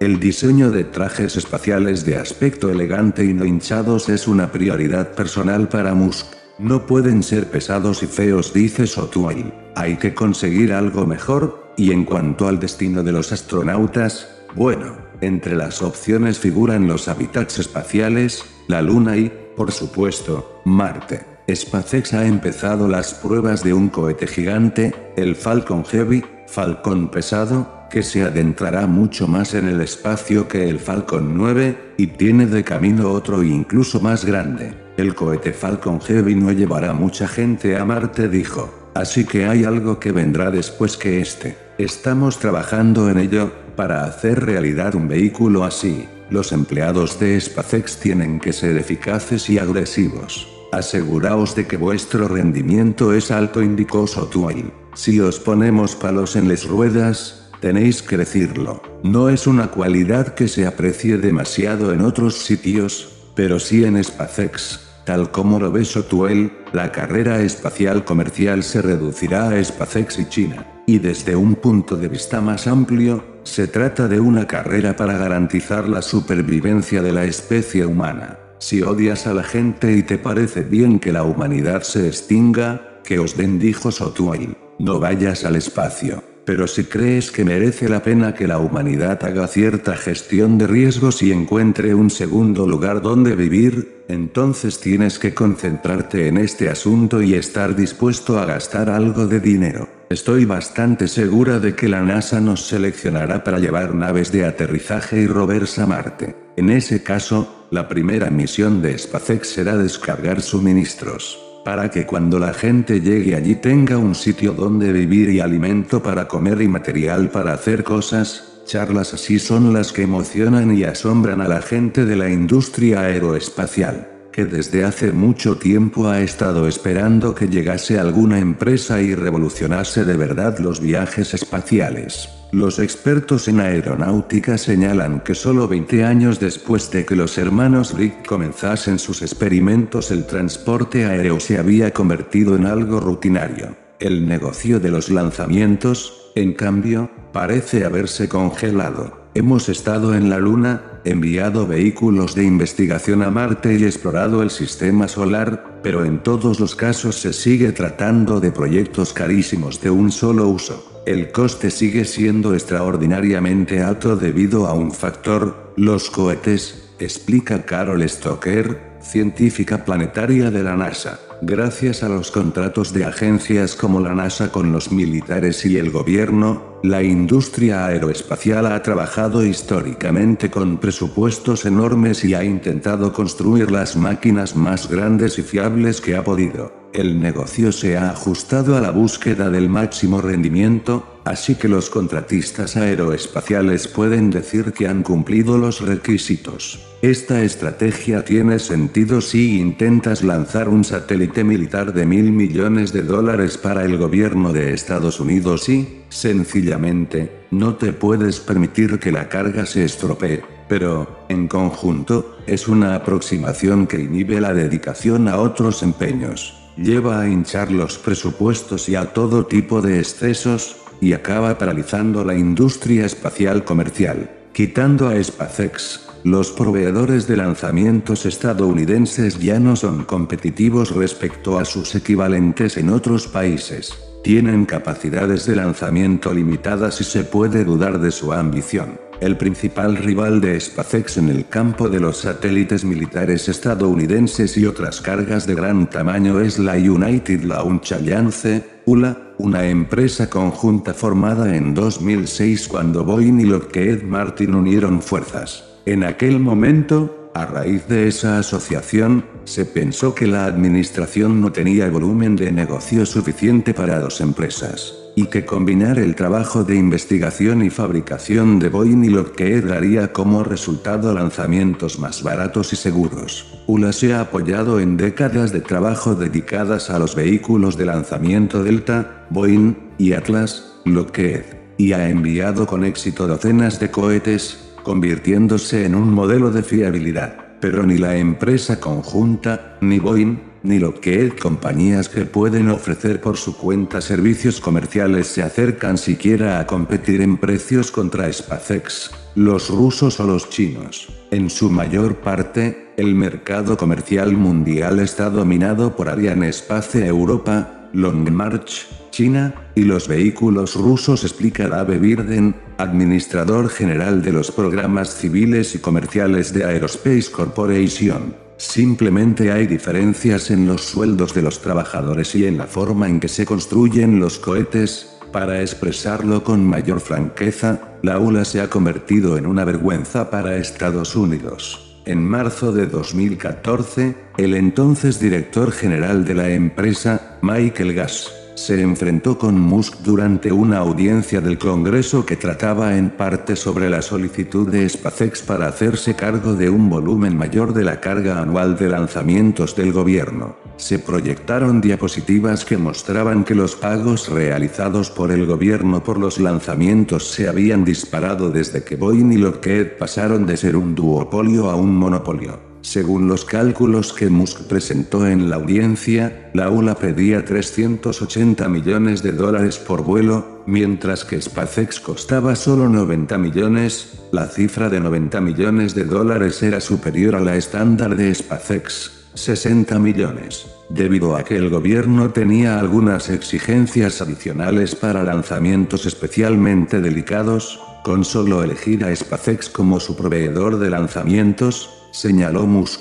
El gobierno podía ahorrar lo suficiente para pagar el satélite que iba a llevar el cohete. Lo cierto es que Gas no tenía respuesta para aquello. Argumentó que las cifras que daba Musk sobre los precios de la ULA no eran ciertas, pero no pudo presentar cifras propias. La audiencia se celebró además cuando estaba aumentando la tensión entre Estados Unidos y Rusia debido a las acciones de esta última en Ucrania. Musk señaló oportunamente que Estados Unidos podría no tardar mucho en verse obligado a dictar sanciones a los rusos, lo que tendría repercusiones en cuanto al equipo aeroespacial. Resultó que la ULA dependía de motores de fabricación rusa para lanzar equipo militar sensible estadounidense en los cohetes Atlas V. Nuestros vehículos de lanzamiento Falcon 9 y Falcon Heavy son genuinamente americanos, dijo Musk. Diseñamos y construimos nuestros cohetes en California y Texas. Gas replicó diciendo que la ULA había adquirido un suministro de motores rusos para dos años, y que había comprado los planos de las máquinas y los habían traducido del ruso al inglés. Y lo dijo sin alterar el gesto, unos meses después de la audiencia, la ULA sustituyó a Gas como director general y firmó un acuerdo con Blue Origin para desarrollar cohetes de fabricación estadounidense. Algunas de las escenas más descorazonadoras de la audiencia se produjeron cuando el senador por Alabama, Richard Selby, tomó el micrófono para hacer preguntas. La ULA tiene centros de fabricación en Alabama y lazos bastante estrechos con el senador sintiéndose obligado a representar el papel de animador del equipo local, Selby señaló repetidamente que la ULA había realizado 68 lanzamientos con éxito, y le preguntó a Musk qué opinaba de aquel logro. La industria aeroespacial es uno de los principales contribuyentes de Selby, quien ha acabado volviéndose sorprendentemente por burocracia y anticompetencia cuando se trata de llevar cosas al espacio. Lo normal es que la competencia de como resultado una mayor calidad y contratos más baratos, pero el mercado de los lanzamientos se sale de lo normal, dijo Selby.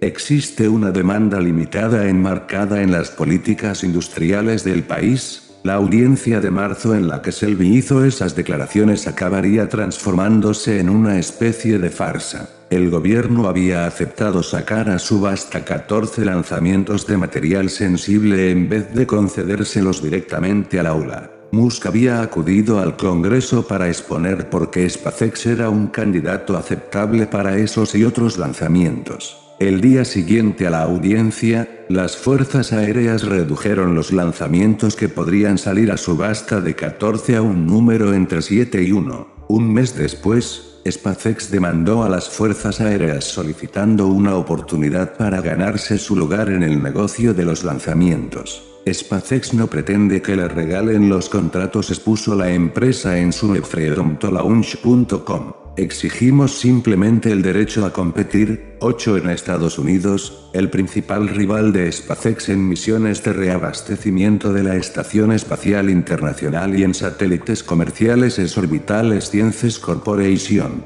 Fundada en Virginia en 1982, la empresa dio sus primeros pasos de forma no muy diferente a SpaceX como el recién llegado que recaudó financiación externa y se centró en colocar en órbita baja pequeños satélites. Orbital tiene más experiencia, aunque su catálogo de aparatos es más reducido. Depende de suministradores que incluyen empresas rusas y ucranianas para obtener los motores y los cuerpos de los cohetes, lo que la convierte en un ensamblador de naves espaciales antes que un verdadero fabricante como SpaceX. Y, también a diferencia de SpaceX, las cápsulas de orbital no pueden soportar el viaje de regreso de la EI a la Tierra, por lo que es incapaz de traer de vuelta lo que envía. En octubre de 2014, uno de sus cohetes estalló en la plataforma de lanzamiento. Al interrumpirse su capacidad de realizar lanzamientos mientras se investigaba el incidente, Orbital se dirigió a SpaceX en busca de ayuda. Quería saber si Musk tenía capacidad extra para encargarse de algunos de sus clientes. La empresa anunció también que dejaría de usar motores rusos. En cuanto a llevar pasajeros al espacio, SpaceX y Boeing fueron los vencedores de cuatro años de competición en la NASA para llevar astronautas a la Estación Espacial Internacional. SpaceX obtendrá 2.600 millones de dólares, y Boeing, 4.200 millones, para desarrollar sus cápsulas y transportar gente a la EI a partir de 2017. A efectos prácticos, ambas empresas reemplazarán a la lanzadera espacial y recuperarán la capacidad estadounidense de realizar vuelos tripulados. Realmente no me importa que Boeing consiga el doble de dinero para cubrir los mismos requisitos de la NASA que SpaceX con peor tecnología, dice Musk. Que haya dos empresas implicadas es mejor de cara a lograr avances en el vuelo espacial con pasajeros, en el pasado parecía que SpaceX tampoco sería capaz de sacar más de un conejo de la chistera. Los planes originales de la empresa eran que el pequeño Falcon 1 fuera su principal bestia de carga. Con vuelos de entre 6 y 12 millones de dólares cada uno, el Falcon 1 era de lejos la forma más barata de poner algo en órbita, lo que emocionaba a la gente de la industria espacial. Cuando Google anunció el premio Lunar X en 2007 30 millones de dólares para quien lograse llevar un robot a la Luna. Muchas de las propuestas seleccionaron al Falcon 1 como su vehículo de lanzamiento preferido porque parecía la única alternativa para llevar algo a la Luna a un precio razonable. Los científicos de todo el mundo se sintieron igualmente emocionados, pensando que por primera vez tenían una forma asequible de realizar experimentos en órbita. Pero pese a todo aquel entusiasmo sobre el Falcon 1, la demanda nunca se produjo. Quedó bastante claro que había mucha necesidad del Falcon 1, pero no había dinero, explica Sotwell. El mercado tiene que ser capaz de sustentar cierta cantidad de vehículos, y tres Falcon 1 por año no sirven para hacer negocio. El último despegue de un Falcon 1 tuvo lugar en julio de 2009 en Kwajalein, cuando SpaceX colocó un satélite en órbita para el gobierno malasio. La gente de la industria aeroespacial ha estado refunfuñando desde entonces. Lo intentamos realmente con el Falcon 1, afirma Sotwell. Me sentí bastante decepcionada. Había previsto una lluvia de pedidos, pero, después de ocho años, simplemente no llegaron. Desde entonces, SpaceX ha aumentado su capacidad de lanzamiento a un ritmo notable, y parece que está a punto de volver a alcanzar la posibilidad de los 12 millones de dólares por vuelo. En junio de 2010, el Falcon 9 despegó por primera vez y realizó con éxito una órbita en torno a la Tierra. En diciembre de 2010, SpaceX demostró que el Falcon 9 era capaz de transportar al espacio la cápsula Dragon y que dicha cápsula podía recuperarse con seguridad tras un amerizaje. 9 se convirtió en la primera empresa comercial que realizaba esta hazaña. Entonces, en mayo de 2012, SpaceX vivió el momento más importante de la historia de la empresa desde aquel primer lanzamiento con éxito en Kwajalein. El 22 de mayo, a las 3 y 44, un cohete Falcon 9 despegó del Centro Espacial Kennedy en Cabo Cañaveral, Florida. El cohete llevó la cápsula Dragon al espacio. A continuación, los paneles solares de la cápsula se desplegaron y Dragon pasó a depender de sus 18 impulsores Draco, o pequeños motores de cohete, para dirigir su camino hasta la EA.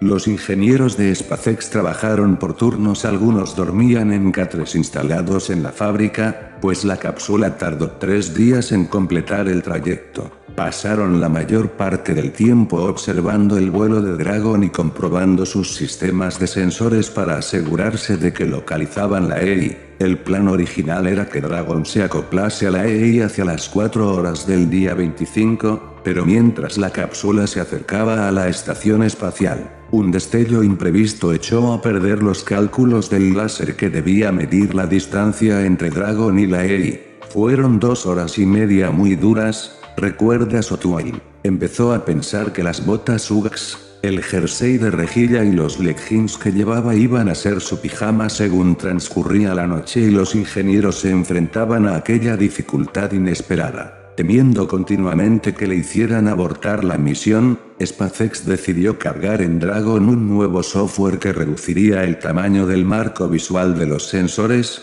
para eliminar el efecto de la luz solar en la máquina. Entonces, Justo antes de las 7 en punto, la Dragon se acercó a la EI lo bastante para que Don Petit, un astronauta, pudiera utilizar un brazo robótico de 17 metros para atrapar la cápsula de rehabituallamiento. Houston, aquí estación espacial, parece que hemos atrapado un dragón por la cola, dijo Petit. Diez había estado mordiéndome los nudillos cuenta Sotwell. Y de repente estoy bebiendo champán a las 6 de la mañana, había unas 30 personas en la sala de control cuando se realizó el acoplamiento. En las horas siguientes, los empleados fueron llegando sin cesar a la fábrica para empaparse de la euforia del momento. SpaceX había conseguido otra primicia, al ser la única empresa privada que había fondeado en la EI Un par de meses más tarde, la NASA entregó 440 millones de dólares a SpaceX para que siguiera desarrollando Dragon hasta que fuese capaz de transportar gente. Elon está cambiando la forma en que funciona el negocio aeroespacial, dice Stoker, de la NASA. Se las ha arreglado para mantener alto el factor seguridad mientras reduce los costes. Simplemente, ha tomado lo mejor de la industria tecnológica, como las oficinas abiertas y hacer que todo el mundo hable y toda la interacción humana. En la mayor parte de la industria aeroespacial es todo muy diferente, está diseñada para producir documentos de requisitos e informes de proyectos, en mayo de 2014. Musk invitó a la prensa a la sede de SpaceX para mostrarles en que se había gastado parte del dinero de la NASA. Presentó la nave espacial Dragon V2, o versión 2. A diferencia de la mayoría de los ejecutivos, que prefieren mostrar sus productos en ferias comerciales y eventos matinales, a Musk le gusta organizar auténticas galas estilo Hollywood por las tardes. Centenares de personas llegaron a Hawthorne y tomaron canapés hasta que comenzó el espectáculo a las 19 y 30. Musk apareció vistiendo una chaqueta de terciopelo morada y abrió la puerta de la cápsula con un golpe del puño. Lo que mostró era espectacular. Las estrecheces de las cápsulas anteriores habían desaparecido. En su lugar había siete asientos de líneas redondeadas, no muy amplios pero resistentes, cuatro ante la consola principal y otros tres alineados al fondo. Musk se paseó por la cápsula para mostrar que era confortable y a continuación se sentó en la silla central, la del capitán.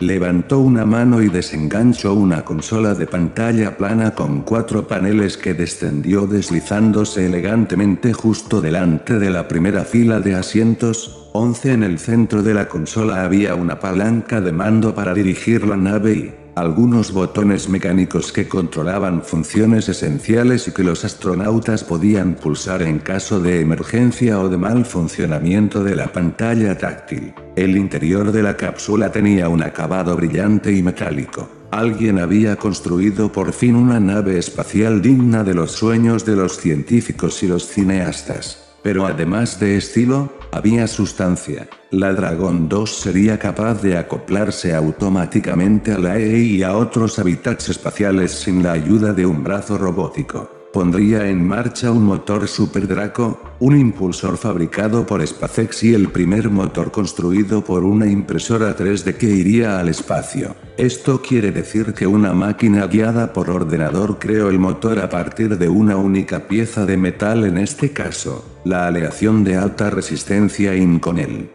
De manera que su resistencia y rendimiento deberían ser superiores a cualquier cosa construida por humanos a base de soldar diferentes piezas. Y lo más asombroso de todo, Musk desveló que Dragon 2 sería capaz de aterrizar en cualquier lugar de la Tierra, usando motores e impulsores Super Draco para posarse suavemente. No habría más amerizajes. No se volverían a desechar naves espaciales. Así es como debe aterrizar una nave espacial del siglo XX y dice Musk, rellenas el depósito de propelente y vuela otra vez. Mientras sigamos desechando cohetes y naves, no tendremos nunca un verdadero acceso al espacio, la Dragon 2 es solo una de las máquinas que SpaceX sigue desarrollando en paralelo. Uno de los próximos hitos de la empresa será el primer vuelo del Falcon Heavy. Diseñado para ser el cohete más potente del mundo, 12 SpaceX ha encontrado la forma de combinar tres Falcon 9 en una única nave con 27 motores Merlin y la capacidad de poner en órbita más de 53 toneladas de material.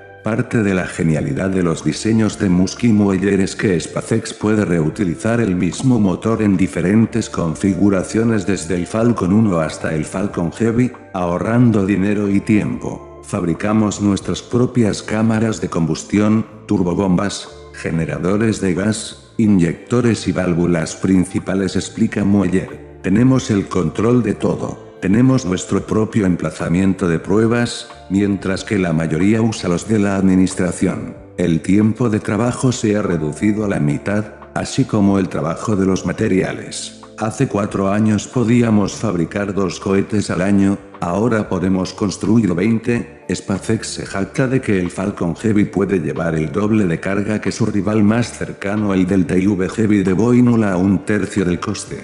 SpaceX está ocupada también en la construcción de un puerto espacial desde los cimientos. El objetivo es ser capaces de lanzar muchos cohetes por hora desde las instalaciones situadas en Brownsville, Texas gracias a la automatización de los procedimientos necesarios para colocar un cohete en la plataforma de lanzamiento, cargarlo de combustible y hacerlo despegar. Al igual que en sus primeros días, SpaceX sigue experimentando con los vehículos nuevos durante los lanzamientos reales de formas que otras empresas no se atreverían a intentar. La empresa anuncia a menudo que está probando un motor nuevo o las patas de aterrizaje, y en el material de marketing que precede a un lanzamiento enfatiza esa mejora. Pero también es normal que SpaceX esté probando secretamente otra docena de objetivos durante una misión. Esencialmente, Musk pide a los empleados que hagan lo imposible sobre lo imposible. Un antiguo ejecutivo de SpaceX describía el ambiente de trabajo como una máquina en movimiento perpetuo que funcionaba a base de una extraña mezcla de insatisfacción y esperanza eterna. Es como si tiene a todo el mundo trabajando en un automóvil que debe ir de Los Ángeles a Nueva York sin tener que repostar, explica este ejecutivo. Trabajarán en el automóvil durante un año y probarán todos sus componentes. Entonces, cuando pasado ese año partan hacia Nueva York, todos los vicepresidentes pensarán para sus adentros que habrá mucha suerte si el automóvil llega a Las Vegas. Lo que ocurre al final es que el auto llega a Nuevo México, el doble de lejos de lo que habría esperado cualquiera, y Elon sigue enfadado. Saca de la gente el doble de lo que obtendría cualquier otro, hasta cierto punto, Musk nunca tiene bastante, no importa de qué se trate. Un ejemplo ilustrativo, el lanzamiento de diciembre de 2010, cuando SpaceX puso en órbita la cápsula Dragon y luego volvió a la Tierra con éxito. Había sido uno de los mayores logros de la empresa, y la gente había trabajado incansablemente durante meses e incluso años. El lanzamiento había tenido lugar el 8 de diciembre, y SpaceX celebró una fiesta de Navidad el día 16. Unos 90 minutos después de que empezase la fiesta, Musk llamó a los ejecutivos principales para una reunión en las oficinas. Seis de ellos, no ayer incluido, ya estaban en traje de fiesta y se disponían a celebrar las vacaciones y el logro histórico de SpaceX en lo relativo a la Dragon. Musk los machacó durante una hora porque la estructura de soporte de un futuro cohete iba retrasada. Sus esposas estaban sentadas tres cubículos más lejos esperando a que se acabase la bronca, cuenta Brogan. No es el único caso de ese tipo de comportamiento. Por ejemplo, Musk recompensó a un grupo de 30 empleados que habían sacado adelante un difícil proyecto para la NASA, el premio fue concederles opciones de acciones adicionales. Muchos preferían una gratificación más tangible e inmediata, y pidieron dinero. Nos reprendió por no valorar las acciones, cuenta Drew Elden,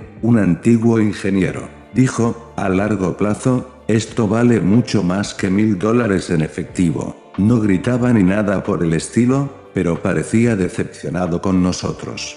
Fue duro escucharle, la duda que persiste entre muchos empleados de SpaceX es cuando verán exactamente una gran recompensa por su trabajo. El personal de SpaceX recibe un buen sueldo, pero no es nada exorbitante. Muchos esperan ganar dinero cuando SpaceX haga una oferta pública de venta, o PV, pero Musk no tiene ninguna prisa en dar ese paso. Lo que por otra parte resulta comprensible. Es un poco difícil explicarle el asunto de Marte a los inversores cuando está poco claro cuál será el modelo de negocio de poner en marcha una colonia en otro planeta. Cuando los empleados oyeron decir a Musk que faltaban años para que se hiciera una OPV, y que ello no ocurriría hasta que la misión a Marte parezca más segura, empezaron a refunfuñar. Cuando Musk se enteró, envió a toda la empresa un correo electrónico que muestra un cuadro perfecto de su manera de pensar, tan distinta a la de casi cualquier otro director general, el correo íntegro aparece en el apéndice 3. 7 de junio de 2013 salir a bolsa como se puede apreciar por mis recientes comentarios, cada vez me preocupa más que SpaceX salga a bolsa antes de que el sistema de transporte a Marte esté dispuesto. Crear la tecnología necesaria para establecer vida en Marte es y siempre ha sido el objetivo fundamental de SpaceX. Si salir a bolsa disminuye esa posibilidad, entonces no debemos hacerlo hasta que Marte esté garantizado. Esto es algo que estoy dispuesto a reconsiderar, pero, dada mi experiencia con Tesla y Solar City, Dudo mucho en dar ese paso, especialmente teniendo en cuenta la naturaleza a largo plazo de nuestra misión. Hay algunos en SpaceX que no saben lo que es estar en una empresa que cotiza en bolsa y pueden pensar que es algo deseable. No es así. Las acciones de las empresas que cotizan en bolsa, especialmente si hay por medio grandes cambios tecnológicos, son extremadamente volátiles, tanto por razones de ejecución interna como por razones que solo atañen al estado de la economía. Esto hace que la gente se distraiga con la naturaleza maníaco-depresiva de las acciones en vez de dedicarse a crear grandes productos. Aquellos que se creen tan listos como para burlar a los inversores en bolsa y vender sus acciones de SpaceX en el momento adecuado deben quitarse esa idea de la cabeza. Si realmente eres mejor que la mayoría de los gestores de fondos de inversión, no necesitas preocuparte por el valor de tus acciones de SpaceX, dado que puedes invertir en las de cualquier otra empresa y ganar miles de millones de dólares en el mercado. Elon. Audiolibros, YouTube.